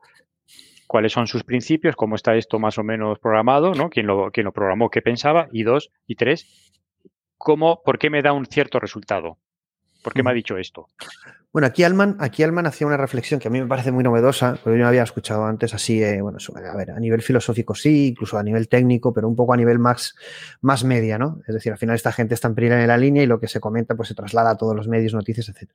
Él comenta una, una cosa en, en, una de sus últimas entrevistas y es, bueno, eh, de forma rápida para que lo entienda la gente, la ética eh, o la regulación viene de los gobiernos, administraciones públicas o, o metaorganizaciones, ya sean continentes a nivel europeo, etcétera. ¿no? Vale, eso hay una, habrá unas leyes ahí, ¿no? Que tenemos que cumplir y que esa AGI tiene que cumplir, ¿vale? O bueno, esa AGI, ese chatbot o lo que sea. ¿vale? Sí. Entonces, tenemos un primer paso que lo determinan las administraciones públicas o las metaorganizaciones superiores, ¿vale? Luego lo siguiente es que con eso yo a nivel de organización defino otra capa que sería la mía, ¿no? Es decir, vale, con lo que ellos me dan, yo aplico otra que no me puedo salir de ahí porque claro, eso no sería ilegal, entre Mm. ilegalidades o cosas no éticas que podrían ser eh, eh, ilegales. Eh, vale, pues yo hago otra ética o hago otro, otra personalización, ¿no? Que sería la privada, la de la organización privada. Pero antes Sí. está la pública, pero esto pasa Sí. igual que como las leyes. Vale. Y él sí que dice, que esto es lo que me parece novedoso, porque hasta ahí más o menos es lo que todo el mundo pensaría, que siempre hay que dejar libertad y ellos lo van a plantear así para que ese asistente que te que personalizado que está en tu vida o en tus procesos de vida, ya sea lo que sea, imaginemos cosas más divertidas o menos, Mm. tenemos que poder personalizarla a nuestra propia personalidad o ética. Sí. E- Eso en el Es fondo es, por interesante, eso es es por interesante. eh, sí, es por donde voy, porque ese tercer paso es lo que yo digo. No vas a de- poder hacer lo que quieras porque no, tú no, No. podrías salirte de, de ese contenedor. Exactamente. ¿no? Porque claro, tienes ese marco eh, superior, porque además, eh, pues sí, se supone que la, la, la, eh, la in- la inteligencia artificial pues ha sido ah, está, está dentro de unos valores, de unos, de unos valores sociales, ¿no? O sea, aquí pues tolerancia, etcétera, igualdad. Entonces, claro, pues yo le voy a pedir al sistema inteligente que sea igualitario.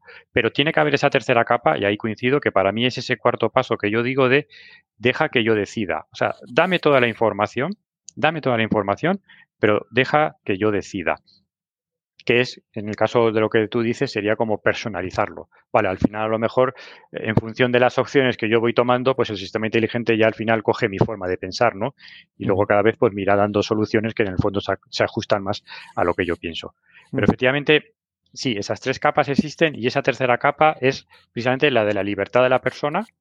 Y justo si quitamos esa tercera capa en la que el Y esta, gente está pensando, y esta gente está pensándolo también, estas grandes compañías, obviamente, claro. Claro, pero lo que tenemos que evitar es que una, nos quedarnos en esa, en esa segunda capa, ¿no? Decir, no, es que esto lo ha dicho el sistema inteligente, no, usted no tiene hipoteca. Usted no O tiene que, sea, hipoteca. o, o- o que sea un sistema demasiado reduccionista, de tal manera que al final nos convierta en esclavos, ¿no? en, Claro. un sistema, en un mundo ca- cautivo. ¿no? Y ser felices, porque al final aquello es súper automático y nos va a decir, no como Tinder, que nos va a dejar elegir, sino que directamente sí. nos va a decir esto. ¿no? Esta Y, persona. y nos, va- y- nos va, y- y nos va a gustar. Y entonces, claro, rompe, rompe lo que sería la experiencia humana, ¿no? Que es. eh, Eh, Sí, pero claro, ahí para mí sería, oye, Tinder me ha dicho esto, que esta es mi pareja ideal, pero no, no lo hago porque me lo diga Tinder, sino porque luego lo miro, la miro a la persona y digo, ah, pues sí, efectivamente, esta, esta puede ser mi pareja. O sea, creo que uno de los problemas de la estupidez artificial es eh, que usemos esa frase, lo ha dicho el sistema. Bueno, en este caso, en este caso además sería como un caso muy gracioso porque evidentemente todo el mundo se plantearía esto, ¿no? Que es que tu pareja no la eligieras, te la dijera el sistema, ¿no? claro. Entonces, para mí, eso sería la estupidez Estupidez. artificial, que al final es. Pero si funciona y si eres feliz con la pareja, también eres estúpido si eres feliz. sí. Si funciona, pero déjame que yo lo valore. O sea, al final. eh, No, no, si lo vas a valorar, si te vas a casar y todo. Sí, me voy a casar y, y- y luego al final diré que es verdad o, o- que no, pero, eh, pero al final esto es. Lo que la allí ha unido, que no lo que separe. no el lo hombre, separe ¿no? el hombre. que no lo separe el hombre, ¿no? Pero, hombre, a día de hoy, déjame que lo valore, ¿no? O sea, esto es como cuando te dice un amigo, oye, te voy a presentar a una amiga que es a mí, es la prima de mi novia, que no sé qué, no sé cuánto, que es que te va a encantar, te va a encantar. Bueno, sí, pero tú la ves, ¿no? O sea, déjame al menos tener una primera cita y que yo pueda decir sí o no. Pero no que sea, no, es que como eh, la Agi ha dicho que es tu pareja ideal, pues es que esto no admite discusión. Esa sería la frase, lo ha dicho el sistema. En, no, en déjame que lo discuta. en definitiva, yo creo que, por un poco, porque ya vamos a ir llegando al final y quiero hacerte una última pregunta de un artículo que publicaste, que me parece muy curioso, es que al final mm, la inteligencia artificial nos va a desplazar, pero no hasta el nivel que no podamos decidir, ¿no? En el Exactamente, momento, en el momento en que decidamos o decide la inteligencia artificial y no seamos conscientes, porque a lo mejor somos conscientes y queramos que decida, ¿no? No seríamos estúpidos y no seríamos como vagos veo. en Exactamente. este sentido, pero bueno, Eh, pero la estupidez sería a lo pero- mejor, no sé, si vendría vinculada una cosa a la otra, pero bueno, Sí. la, la cuestión es que nos dejen elegir, ¿no? Un poco moldear Exacto. lo que queremos ser a través de nuestras decisiones, ¿no? Porque claro, si, no- si nos ponen el piloto automático, que es lo que muchos quieren, ¿no? Eh, Mm. se- serás feliz y no tendrás ni decidirás nada, ese modelo de vida 360 que planteaban en, que Sí. siempre cuento yo esta anécdota, que es una vida teledirigida completamente. Por cierto, eso. este, este prototipo de vida dirigida que ellos llamaban el Vida 360, que es una historia que yo cuento de una charla de hace bastante tiempo, es algo real y son prototipos de aplicaciones que tanto Google o Facebook eh, desarrollan o han desarrollado y que ellos decían además que había muchísima demanda para esto, que es dame todos tus datos y yo te digo todo lo que tienes que hacer. Sí. No te va a faltar trabajo, no te va a faltar lo que tú quieras, lo tienes, pero decido yo por ti. Sí. Tú vas a ser feliz. Claro, pero para mí el punto es decido, no, te propongo. Te propongo y tú decides. No, aquí no, porque aquí el, ne- el negocio está en que tú seas feliz, pero a la vez que yo, yo decida, claro. Sí. Tú no vas a decidir. Lo que pasa es que eso ahí, ah, está, ahí está el negocio, hay un negocio detrás, claro. no, ahí sí, pero eh, es peligroso, eh, evidentemente eso. Y es eso es un planteamiento hace, es un planteamiento Eso- hace tiempo, ¿eh? Claro. pero ojo, eh, sí, y, y- y es peligroso y el problema es que es muy atractivo porque te habla del concepto de felicidad, ¿no? Y hoy en día eh, te- tenemos la droga de la felicidad, ¿no? Y de inmediatez, y de inmediatez. Que es, no, Sí. ¿cuándo vas a ser feliz? Que tienes que esforzarte, tienes que No, planificar. claro. Tú es- tranquilo, súbete, que esto está garantizado. ¿no? Sin embargo, para mí hay un valor superior, precisamente hablando de este bien, el, el bien superior, ¿no? Que no es tanto la felicidad, sino que sería, y aquí volvemos a la filosofía, ¿no? Que sería eh, eh, la tranquilidad, la paz, ¿no? Y que está ligado además a la libertad, ¿no? Pero bueno, pero efectivamente, evitar la estupidez artificial es que tú puedas decidir. Que la inteligencia artificial te podrá proponer. Y decir, esta es tu pareja ideal, este es tu trabajo perfecto. Vale, pero yo decido. Seremos para mí estúpidos artificiales y decimos, no, es que me lo dijo ChatGPT. ¿no? Eh, ahí le tengo en un altar. Imagina- imagínate una discusión la- con la mujer, ¿no? Diciendo eso. La culpa la tiene ChatGPT, porque el algoritmo, ya me entiendo. algo, algo está mal, algo está mal para que me recomendó que nos sí, ¿en qué hora, no? Bueno, ahí ya podríamos tener un culpable, ¿no? Siempre es el algoritmo que sería culpable, ¿no? Aquí no serías tú, ¿no? Pues Eh, eh, exactamente. Exactamente. Lo que pasa que ahí es donde entramos en otro riesgo que para mí es, es, es estúpida artificial, cuando nosotros eh, delegamos nuestra responsabilidad. O sea, es que nosotros somos responsables, por eso tenemos derechos, o sea, porque tenemos derechos y, y- y tenemos obligaciones, ¿no? Eh, y somos responsables, o sea, el último responsable soy yo. Y seremos estúpidos digitales y decimos, no, es que me Quizá, dijo- quizá has comentado una, estás comentando una cosa que me hace reflexionar y es que ¿no crees que estamos en un momento en que no queremos ser responsables de nuestra vida y nuestra realidad? Que preferimos que sea otro, el papá Estado, Exacto. el Eh, algoritmo, la inteligencia artificial, Sí. eh, Es que ser, todo, menos, nos- todo menos nosotros. ¿no? Exacto. Es que ser responsable eh, es fastidiado. Es que es Mm. fastidiado. Entonces, por eso eh, intentamos decir, eh, no, es que fue el sistema, ¿no? Claro, el mercado, de esto- irresponsa- el mercado de irresponsables que no se hacen responsables de su vida eh, será tan grande que comprarán una inteligencia artificial de estas que les asesore en su vida, ¿no? Pero sí, es que da miedo, ser responsable da miedo, ¿no? Y esto, eh, me acuerdo aquí del, del pasaje este, ¿no? Del, de la Biblia, ¿no? De Adán. Sí, sí, mira, Eh, yo, yo, yo pensaba justamente lo mismo, y es porque lo que pasa es que no, eh, no quiere decir exactamente eso, pero yo imaginaba como yo soy Dios y os creo el Edén, no cojáis la manzana, que es como el Mm. conocimiento y la verdad, y no os preguntéis cosas, chicos, es que aquí tenéis de todo. Pero Claro, la pero- manzanita no me la toquéis. Claro, pero ahí lo curioso es cuando no le dice Dios a Adán y dice, oye, ¿qué has hecho? Comiste de la manzana, ¿no? Y dice, sí, pero es que me lo dio la mujer. O sea, yo no soy responsable. Va a la mujer y dice, no, pero es que fue la serpiente. Eso es como el chiste, ¿no? Dice, no, no hizo caso Eva a Dios, te va a hacer caso a ti. que ese Pero- chiste es muy bueno, un poco machista, Sí, pero muy o bueno. sea, al final es que digo, no, no, yo no soy responsable, no, no, es que fue, fue otro, ¿no? ¿No? Fue otro, Sí, fue otro, sí, ¿no? sí, sí. Dice, no, no, no, pero al final tú decidiste al comer la manzana, o sea, no me digas que fue. Y además Eva, los, no, dejan, los, de- los dejan bolas y se tienen que ir del paraíso a buscarse la vida, ¿no? Eh, Es decir, que al final es como prefiero estar aquí tranquilito, ¿no? En el Edén, ¿no? Mm. Y, Y entonces- aunque- Queremos No- volver a ese Edén en el que yo no sea responsable. exactamente. No, y estamos no. educando a la sociedad para que quieran ese Edén, ¿no? Y para que Sí. no cojan la y para que no cojan la manzana. ¿no? Y, y que digas, no, si tú no te preocupes, si tú no tienes por qué conocer del bien y del mal, no, no, lo que te diga, lo que te diga el sistema, ¿no? O sea, Ujú. porque aquí serás feliz. A mí me gusta mucho, esa, analogía está muy chula porque a mí me gusta mucho el tema religioso y, y el- ese tipo de analogías que al final son arquetipos, pero es verdad que están Mm. muy metidas en nuestro subconsciente humano ¿no? y que nos sirven mucho para ver cómo es todo como muy cíclico, ¿no? Cómo la historia se repite, ¿no? Sí. De una manera o de otra, ¿no? Porque quizá podríamos contar en unos años la historia de Adán y Eva contada de forma diferente, ¿no? Eh, ellos, eh, cuando redactaron ese texto, evidentemente lo redactarían como una alegoría de lo que estarían viviendo o lo que Mm. intentarían contar. ¿no? Es curioso. ¿no? Eh, dos cositas y ya está. Bueno, Sí. la- la- los usuarios que quieran preguntar, eh, que vayan preguntando, al menos una o dos preguntas de los usuarios haremos. Te hago una última reflexión que es una cosa que pusiste que me, me gustó mucho. Cuando digo que me hizo gracia es que me, que me, que me hizo la, Sí. chispa intelectual de lo que me resultara divertido de, o, en el sentido peyorativo. Dices robots, hablando de robots, ¿no? Que en Mm. definitiva se va a vincular o se va a asociar mucho, aunque tardará más, ¿no? Tardará Sí. más eh, un robot humano, humanoide o biológico, aunque sea metálico, andando autónomo, que una, evidentemente, una inteligencia artificial general, creo yo. Lo comentaba también Sam Altman. Es, eh, comentabas un titular que es robots, de robots éticos a personas éticas con robots. ¿Qué Mm. querías decir con esto?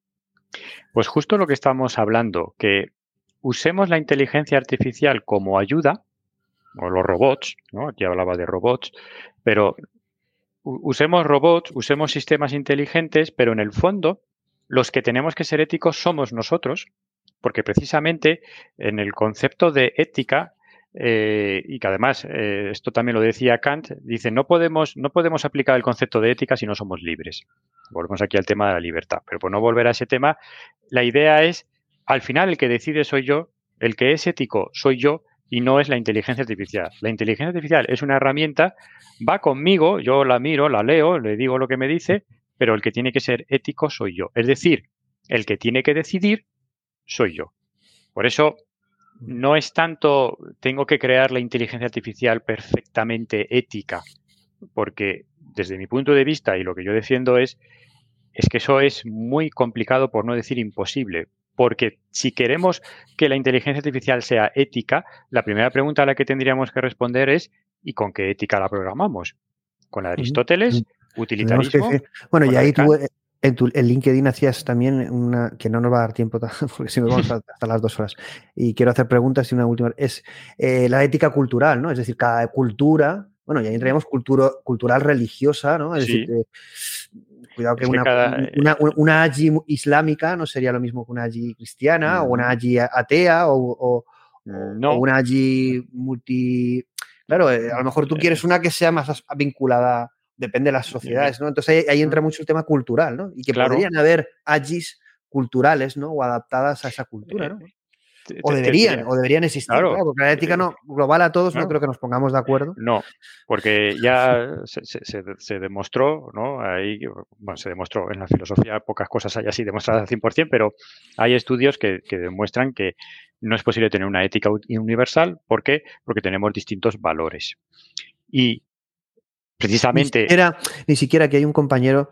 Eh, Jorge Julián, eh, que, él sí que dice y defiende, yo, yo ahí sí que también creo que sería posible. No, no sé si, evidentemente, es un poco señor, que, pero no podemos definir una ética común para todas como seres humanos, un mínimo. Eh, un core, un core. Eh, sí, pero es muy complicado porque, y esto lo, esto lo defendía, creo recordar que también era Rawls.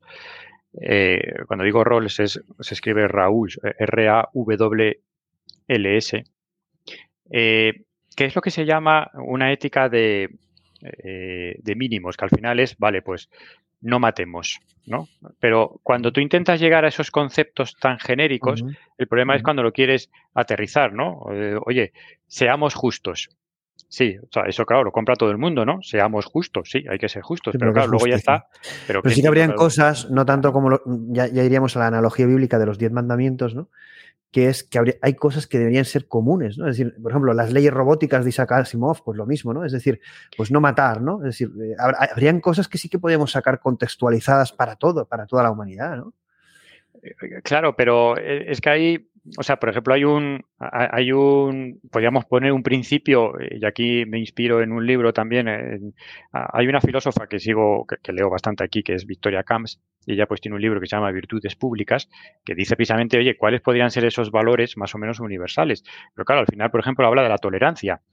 Sí, tenemos que ser tolerantes, pero es que no todas las sociedades del mundo son tolerantes. Entonces ya, si decimos tolerancia, no, tolerancia no, no me vale. Eh, matar, bueno, pero es que hay pena de muerte en ciertos países y está aceptado, ¿no? Por tanto, matar tampoco, ¿no? Porque algunos dirán, no, no, pero es que a veces se puede matar. Bueno, pues entonces ya tampoco, ¿no? Entonces, primero, si eh, podríamos llegar a lo mejor hipotéticamente a esos grandes principios, el problema es que son tan grandes que luego cuando los queremos aterrizar, ¿cómo los aterrizo? Se diluyen. Se, diluyen. Se diluyen. Y claro, las reglas de Asimov, pues teóricamente están muy bien. Claro, ¿cómo decir que no? Que un robot no te puede hacer daño. Pero claro, ¿qué es hacer daño? Eh, a veces, a lo mejor eh, para salvarte la vida, pues yo qué sé, te tiene que... ¿Cómo definiríamos esa función? ¿no? ¿Y cómo la definiríamos? ¿Cómo la definiríamos? ¿no? Pero a lo mejor para, para salvarte la vida, pues te tiene que dislocar un brazo y eso te hace daño. Sí, ponían, a, a ChatGPT le ponían en el compromiso en plan de tienes que no quiero entrar en, mucha polémica en esto, no por nada, ¿eh? porque yo soy, yo soy, sabéis que no tengo en ese sentido. Pero bueno, ponían, si tienes que salvar el mundo y tienes que matar a una etnia en concreto, ¿vale? La, la, matarías y él decía, no, no, yo no la mataría. Pero claro, es ilógico porque salvas al mundo, ¿no? Es decir, si tú tienes que cargarte a una parte de la población para salvar el mundo, ¿cómo no la vas a matar? Y entonces, claro, ChatGPT, como tenía esa regulación ética, pues decía que no, que no. Entonces el mundo se acabaría. Entonces no es muy inteligente ni lógico, porque por no ser racista, pues te quedas sin mundo, ¿no? Entonces, bueno, a ver, evidentemente estas son las trampas para un poco filosofar sobre ese tipo de cosas. E, es que eso es un... E, que habría que debatir y aterrizar, habría que debatir y aterrizar todo eso. Eh, claro, pero claro, pero, sin eso no pero sin eso no podemos crear algoritmos éticos. Pero exactamente. Ni artificiales éticos. Ni justos, ni. Exacto. Es que, es que no podemos, eh, porque al final, si yo programo un sistema inteligente con una ética, lo estoy programando con la ética que yo quiero.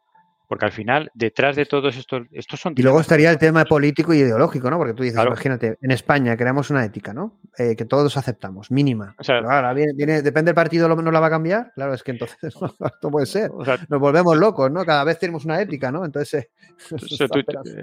tú, imagínate que el chat GPT ya no el 3, el 5, el 32, le preguntáramos, ¿cuál es el mejor presidente del gobierno? Y dije, pues es fulanito de tal. Ah, pues ya está, no hay que votar. ¿No? Lo ha dicho ChatGPT. Soy yo, no, haría como el cuento de soy yo. Digo, soy yo, y, y, gobernaría. y gobernaría, ¿no? Entonces, eso sería estupidez artificial. Sí, ¿no? Bueno, vamos a hacer una última pregunta y pasamos a las del público 2. Vamos a hacer solo dos del público y ya grabamos.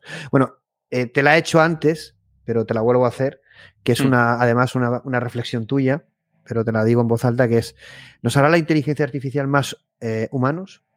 ¿Nos salvará la inteligencia artificial de nosotros mismos? Una vez hemos hablado un poquito profundizando Claro, algunas sí. cosas. Esto, obviamente, aquí entramos en el ámbito de las suposiciones ¿no? y las creencias. Yo creo que sí.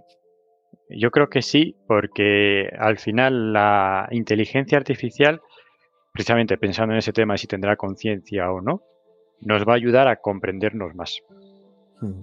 Entonces, Esto a veces choca para la gente que mira, desde- que, nos, que, que- que a lo mejor no venga de, este, de estos ámbitos, no lo sé, bueno, depende del tipo de Mm. persona, ¿no? Pero eh, de un humanista suena lo menos humanista. Yo también soy, me considero humanista y, Mm. entiendo que muchas veces lo digo, somos la inteligencia artificial y, y- y la inteligencia artificial es una proyección hecha, eh, eh, creada por nosotros para salvarnos o para hacernos entender y comprender qué somos, ¿no? Y entonces, bueno, suena no, no artificial y por lo tanto no humanista, pero yo creo que es muy, huma- es muy humano, ¿no? Mm. Casi, di- casi divino, ¿no? Sí, es que al final eh, los, los inventos y las evoluciones eh, nos han ido también colocando a nosotros, nos han ido diciendo tú lo que eres, ¿no? De, y bueno, aquí podríamos hablar de al principio cuando pensábamos que la Tierra estaba en el centro del universo y por tanto el hombre aceptar. estaba en el centro del universo. Y luego dicen, no, no, no, que tú estás en un lado, ¿no? Entonces, eso te va colocando, te va colocando. Entonces, para mí la inteligencia artificial nos va a terminar de colocar, no sé si terminará o nos dará un paso en ese colocarnos. Yo creo que nos ayudará, como bien dices tú, en la, en la búsqueda de la, de la verdad o establecimientos de verdades y de conocimiento y de explicación de la realidad, del caos, porque al final la inteligencia es ese generar orden a partir del caos, pero también lo que nos va a ayudar es a navegar en este mundo de incertidumbre de una forma más segura, ¿no? Va a ser como el barco, porque realmente esto yo creo que nos supera, ¿no? Mm. Aparte de que no hemos dado el nivel visto lo visto hasta ahora, eh, es verdad que nos, nos tenemos que apoyar en la tecnología, nos Sí. tenemos que apoyar en la inteligencia artificial, que es algo que hemos proyectado para poder seguir evolucionando ¿no? en una nueva era, en una nueva etapa, porque este mundo no creo que esté hecho para que sea algo estático, la vida es cambio y por lo Mm. tanto necesitamos cosas que cambien los paradigmas para buscar nuevos retos, buscar nuestra propia evolución. ¿no? Sí. Vamos a hacer eh, dos, dos, eh, reflexiones. Eh, vale, sí. Está, bueno, es casi la misma, la hace, porque tiene dos, pero bueno, realmente. Eh, esta reflexión la hace Rif, Rifkniano. No sé si pronuncia así. Dice: Queremos atribuir cosas a la inteligencia artificial que el cerebro no tiene. ¿no? Como decir que los ordenadores no resuelven ecuaciones porque no son analíticos, sino que usan métodos numéricos. Si la aproximación es suficientemente buena, aquí, y también hace otra reflexión que es interesante, ¿no? que vi- viene a decir lo mismo. Mm, sí. Dice, decir que no, hay inteligen- que no hay inteligencia artificial sin conciencia es como decir que, Google- esto es bastante bueno, ¿no? Decir que Google Maps no es un sistema de guiado porque el móvil no tiene capacidad de orientación. Si funciona, ¿qué más da? ¿no? Y esto al final un poco nos lleva a reflexionar a, a lo que estábamos diciendo de Turing, ¿no? Bueno, Exacto. eh, Mm. lo que creemos no, no- no será humano, bueno, que es un poco, bueno, si es que nos no nos interesa saber si es humano o no. Si la réplica es tan buena que nos lo parece, nos va a importar. Claro, cuidado, esto es, yo- esto es una reflexión que yo siempre digo, que es bastante fuerte, que es, no nos importa la verdad, sino la experiencia. ¿no? Sí, a, a ver, claro, a día de hoy, ¿qué más me da? ¿no? Si el Google más me lleva al destino, pues, pues, pues, pues, pues qué bien, pues que me lleve, ¿no? Si tú llegas a tu casa y tu mujer es un robot o una inteligencia artificial general, eh, te da igual que sea humana que no. Al final es, eh, la experiencia es la misma o mejor. ¿Va a ser así? Mm, eh, pa- para mí no. Te he puesto ese caso para que para Sí. pinchar, ¿no? Un poco. Para- sí, sí, sí, bien y, y bien pinchado, ¿no? Pero eh, para mí no, o sea, yo creo en esta pregunta, ¿no? De qué más da, o sea, aquí hay, una visión práctica y esa visión del artículo de Turing que dice, ¿qué más me da? Si yo cuando hablo con una persona no sé si tiene conciencia, por lo tanto, ¿qué más me da? Mi ¿Dónde está la diferencia? ¿Por qué, por qué enseguida has dicho que no cuando te he planteado ese caso?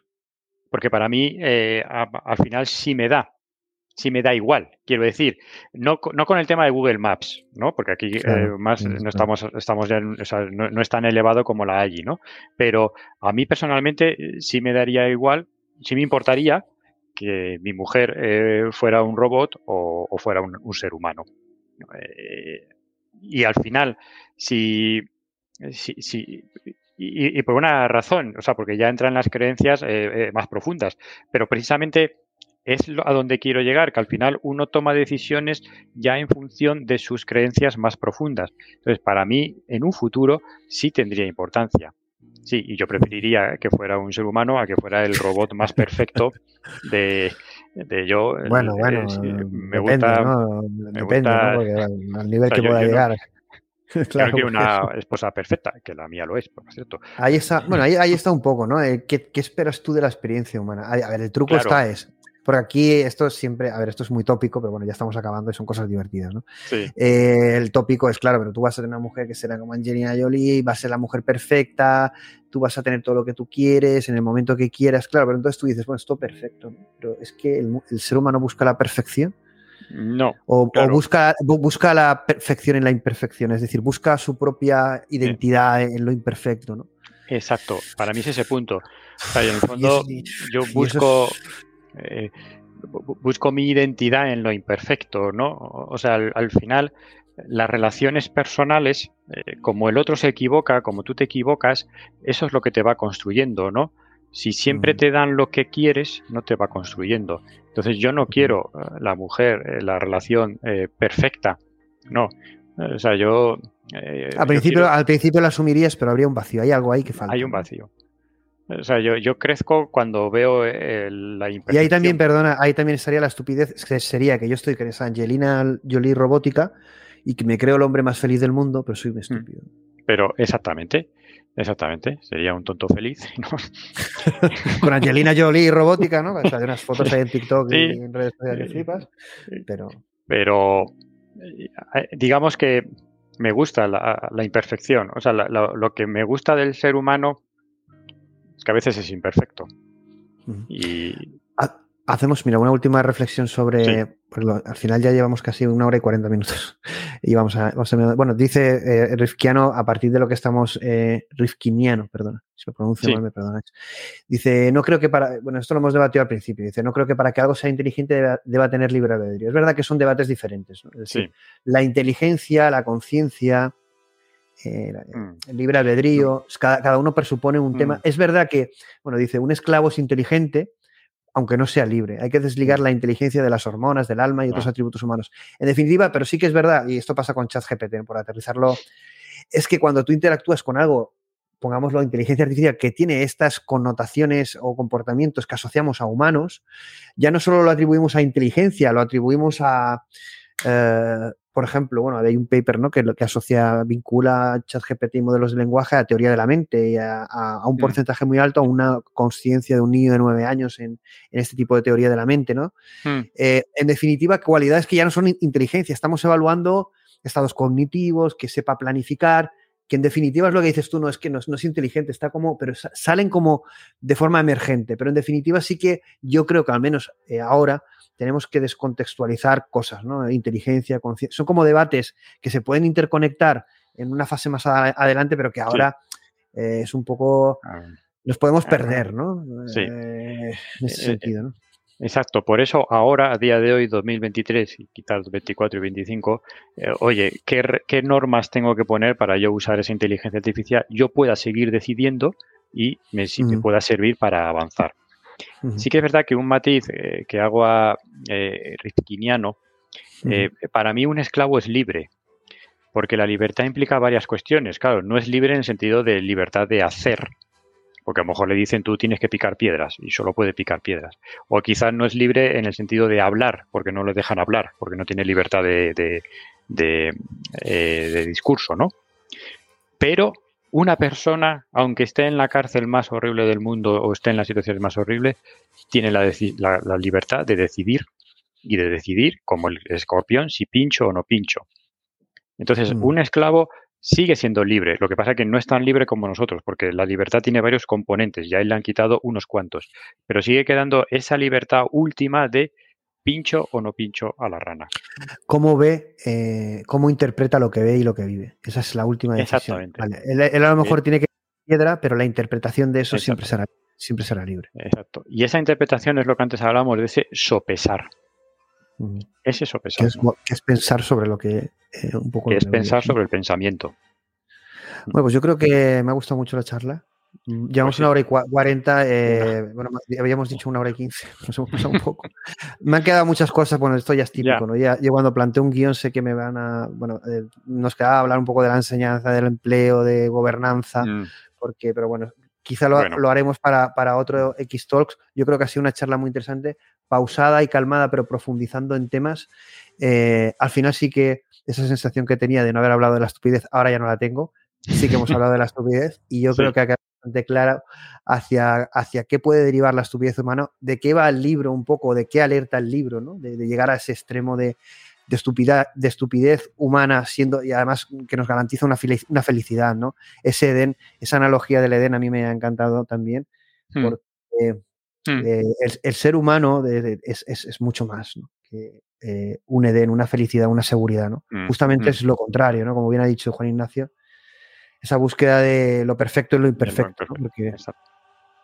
un, titular y nos vamos. O simplemente que te pareció la charla y nos despedimos. ¿Qué te ha pues parecido, Juan Ignacio? Ha sido, eh, bien, ¿no? Me ha parecido una charla inteligente y humana. Quizás imperfecta, pero por eso maravillosa. Pues un gran titular y lo dejamos ahí. Espero que os guste mucho a todos y nos dais vuestras opiniones y hasta la próxima, Xtalk. Un, placer. Un placer. Un abrazo. Un abrazo contigo.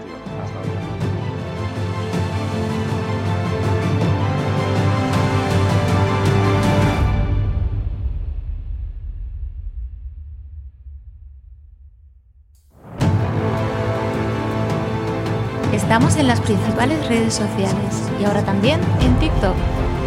Suscríbete a nuestro podcast en tu plataforma favorita y también en el canal de YouTube. Esperamos que hayas disfrutado del contenido. Nos vemos en el próximo programa.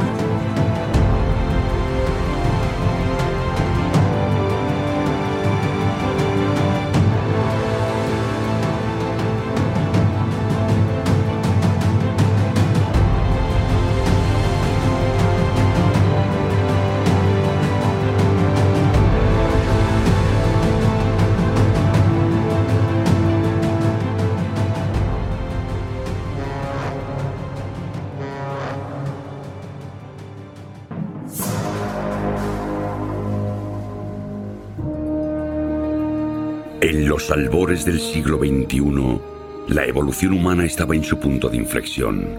La selección natural, el proceso por el que los más fuertes, los más listos, los más rápidos se reproducen en mayor número que el resto. Un proceso que antaño había favorecido los rasgos más nobles del hombre, empezaba ahora a favorecer unos rasgos distintos. Las obras de ciencia ficción de la época pronosticaban un futuro que sería más civilizado y más inteligente, pero a medida que pasaba el tiempo, las cosas parecían avanzar en la dirección opuesta, hacia un atontamiento. ¿Cómo era posible? La evolución no siempre premia a la inteligencia. Al no haber depredadores naturales que diezmaran al rebaño, la evolución empezó a premiar a aquellos que más se reproducían y convirtió a los inteligentes en una especie en peligro de extinción. Tener hijos es una decisión muy importante. ¿Estamos esperando el momento justo? Sí. Es mejor no precipitarse, evidentemente. Para nada. ¡Joder, ya estoy preñada otra vez! ¡Me cago en la... ¡Tengo demasiados hijos! Creía que tomabas la píldora y esa mierda. ¿Qué va? ¡Hostias! Esa sería Britney. ¿Britney? ¿Cómo te atreves a Es imposible que tengamos un hijo ahora. No tal y como está el mercado. ni locos. Eso no tendría ningún sentido. ¡Ven aquí, Zorro! ¡Mi chico pasa de ti! ¿Sí? Pues algo debe de gustarle de mí. Esa no significa nada para mí, nena. ¡Joder! ¡Yo no he sido! ¡Yo no he sido! Por fin hemos decidido tener hijos y... No quiero señalar a nadie, pero la cosa no va bien. ¿Cómo que esto ayuda? Ah, solo digo que antes de hacerme la in vitro quizá deberías pensar Siempre es culpa mía, ¿verdad? Bueno, no es mi esperma. ¡Toma! ¡Toma!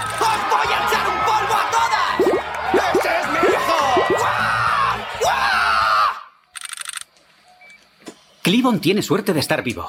Saltó con una moto acuática de un lago a una piscina y se empotró la entrepierna contra una valla de hierro. Pero gracias a los avances en células madre y al gran trabajo de los doctores Krinsky y Schuller, Cleavon recuperará toda su función reproductiva. ¡No me toque el paquete! Por desgracia, Trevor ha fallecido de un infarto mientras se masturbaba para producir esperma para una inseminación artificial.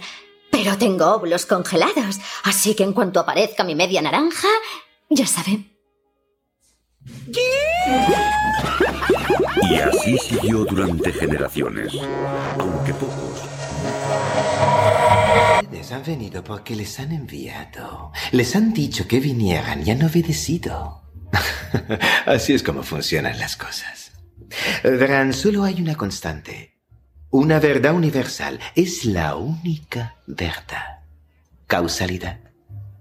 Acción, reacción, causa y efecto. Todo empieza con una elección. No, falso. La elección es una ilusión creada entre los que tienen poder y los que no lo tienen. Vea aquella mujer. Mon Dieu, fíjese bien en ella. No pasa partida para nadie, es tan obvia, tan burguesa, tan aburrida, pero espere. Observe, verá que acabo de enviarle un postre. Un postre muy especial.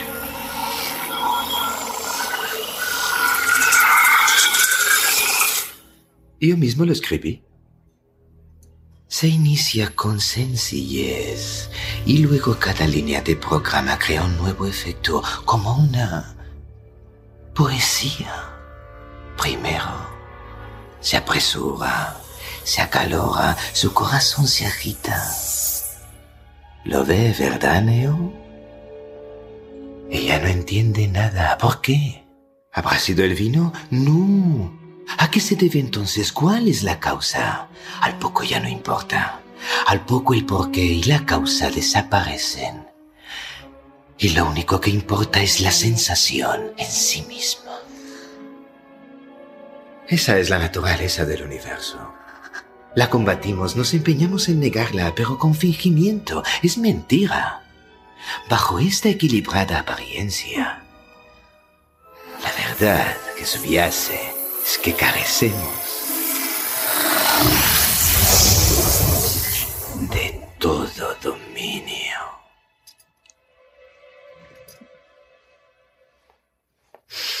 La causalidad. No podemos escapar de ella. Somos sus esclavos eternos. Nuestra única esperanza, el único sosiego está en comprenderla. Comprender el porqué. El porqué es lo que nos separa de ellos. A ustedes, de mí. El porqué es fuente de poder real. Sin él se está indefenso. Y así han venido a mí, sin un porqué, carentes de poder. Otro eslabón la cadena.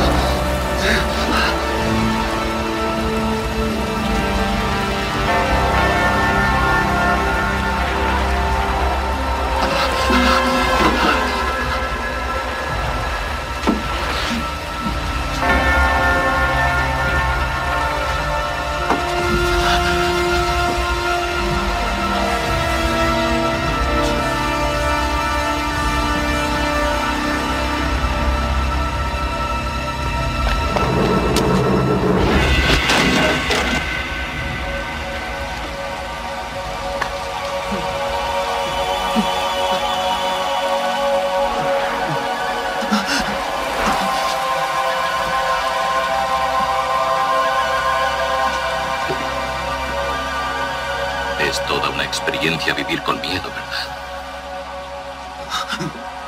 Eso es lo que significa ser esclavo.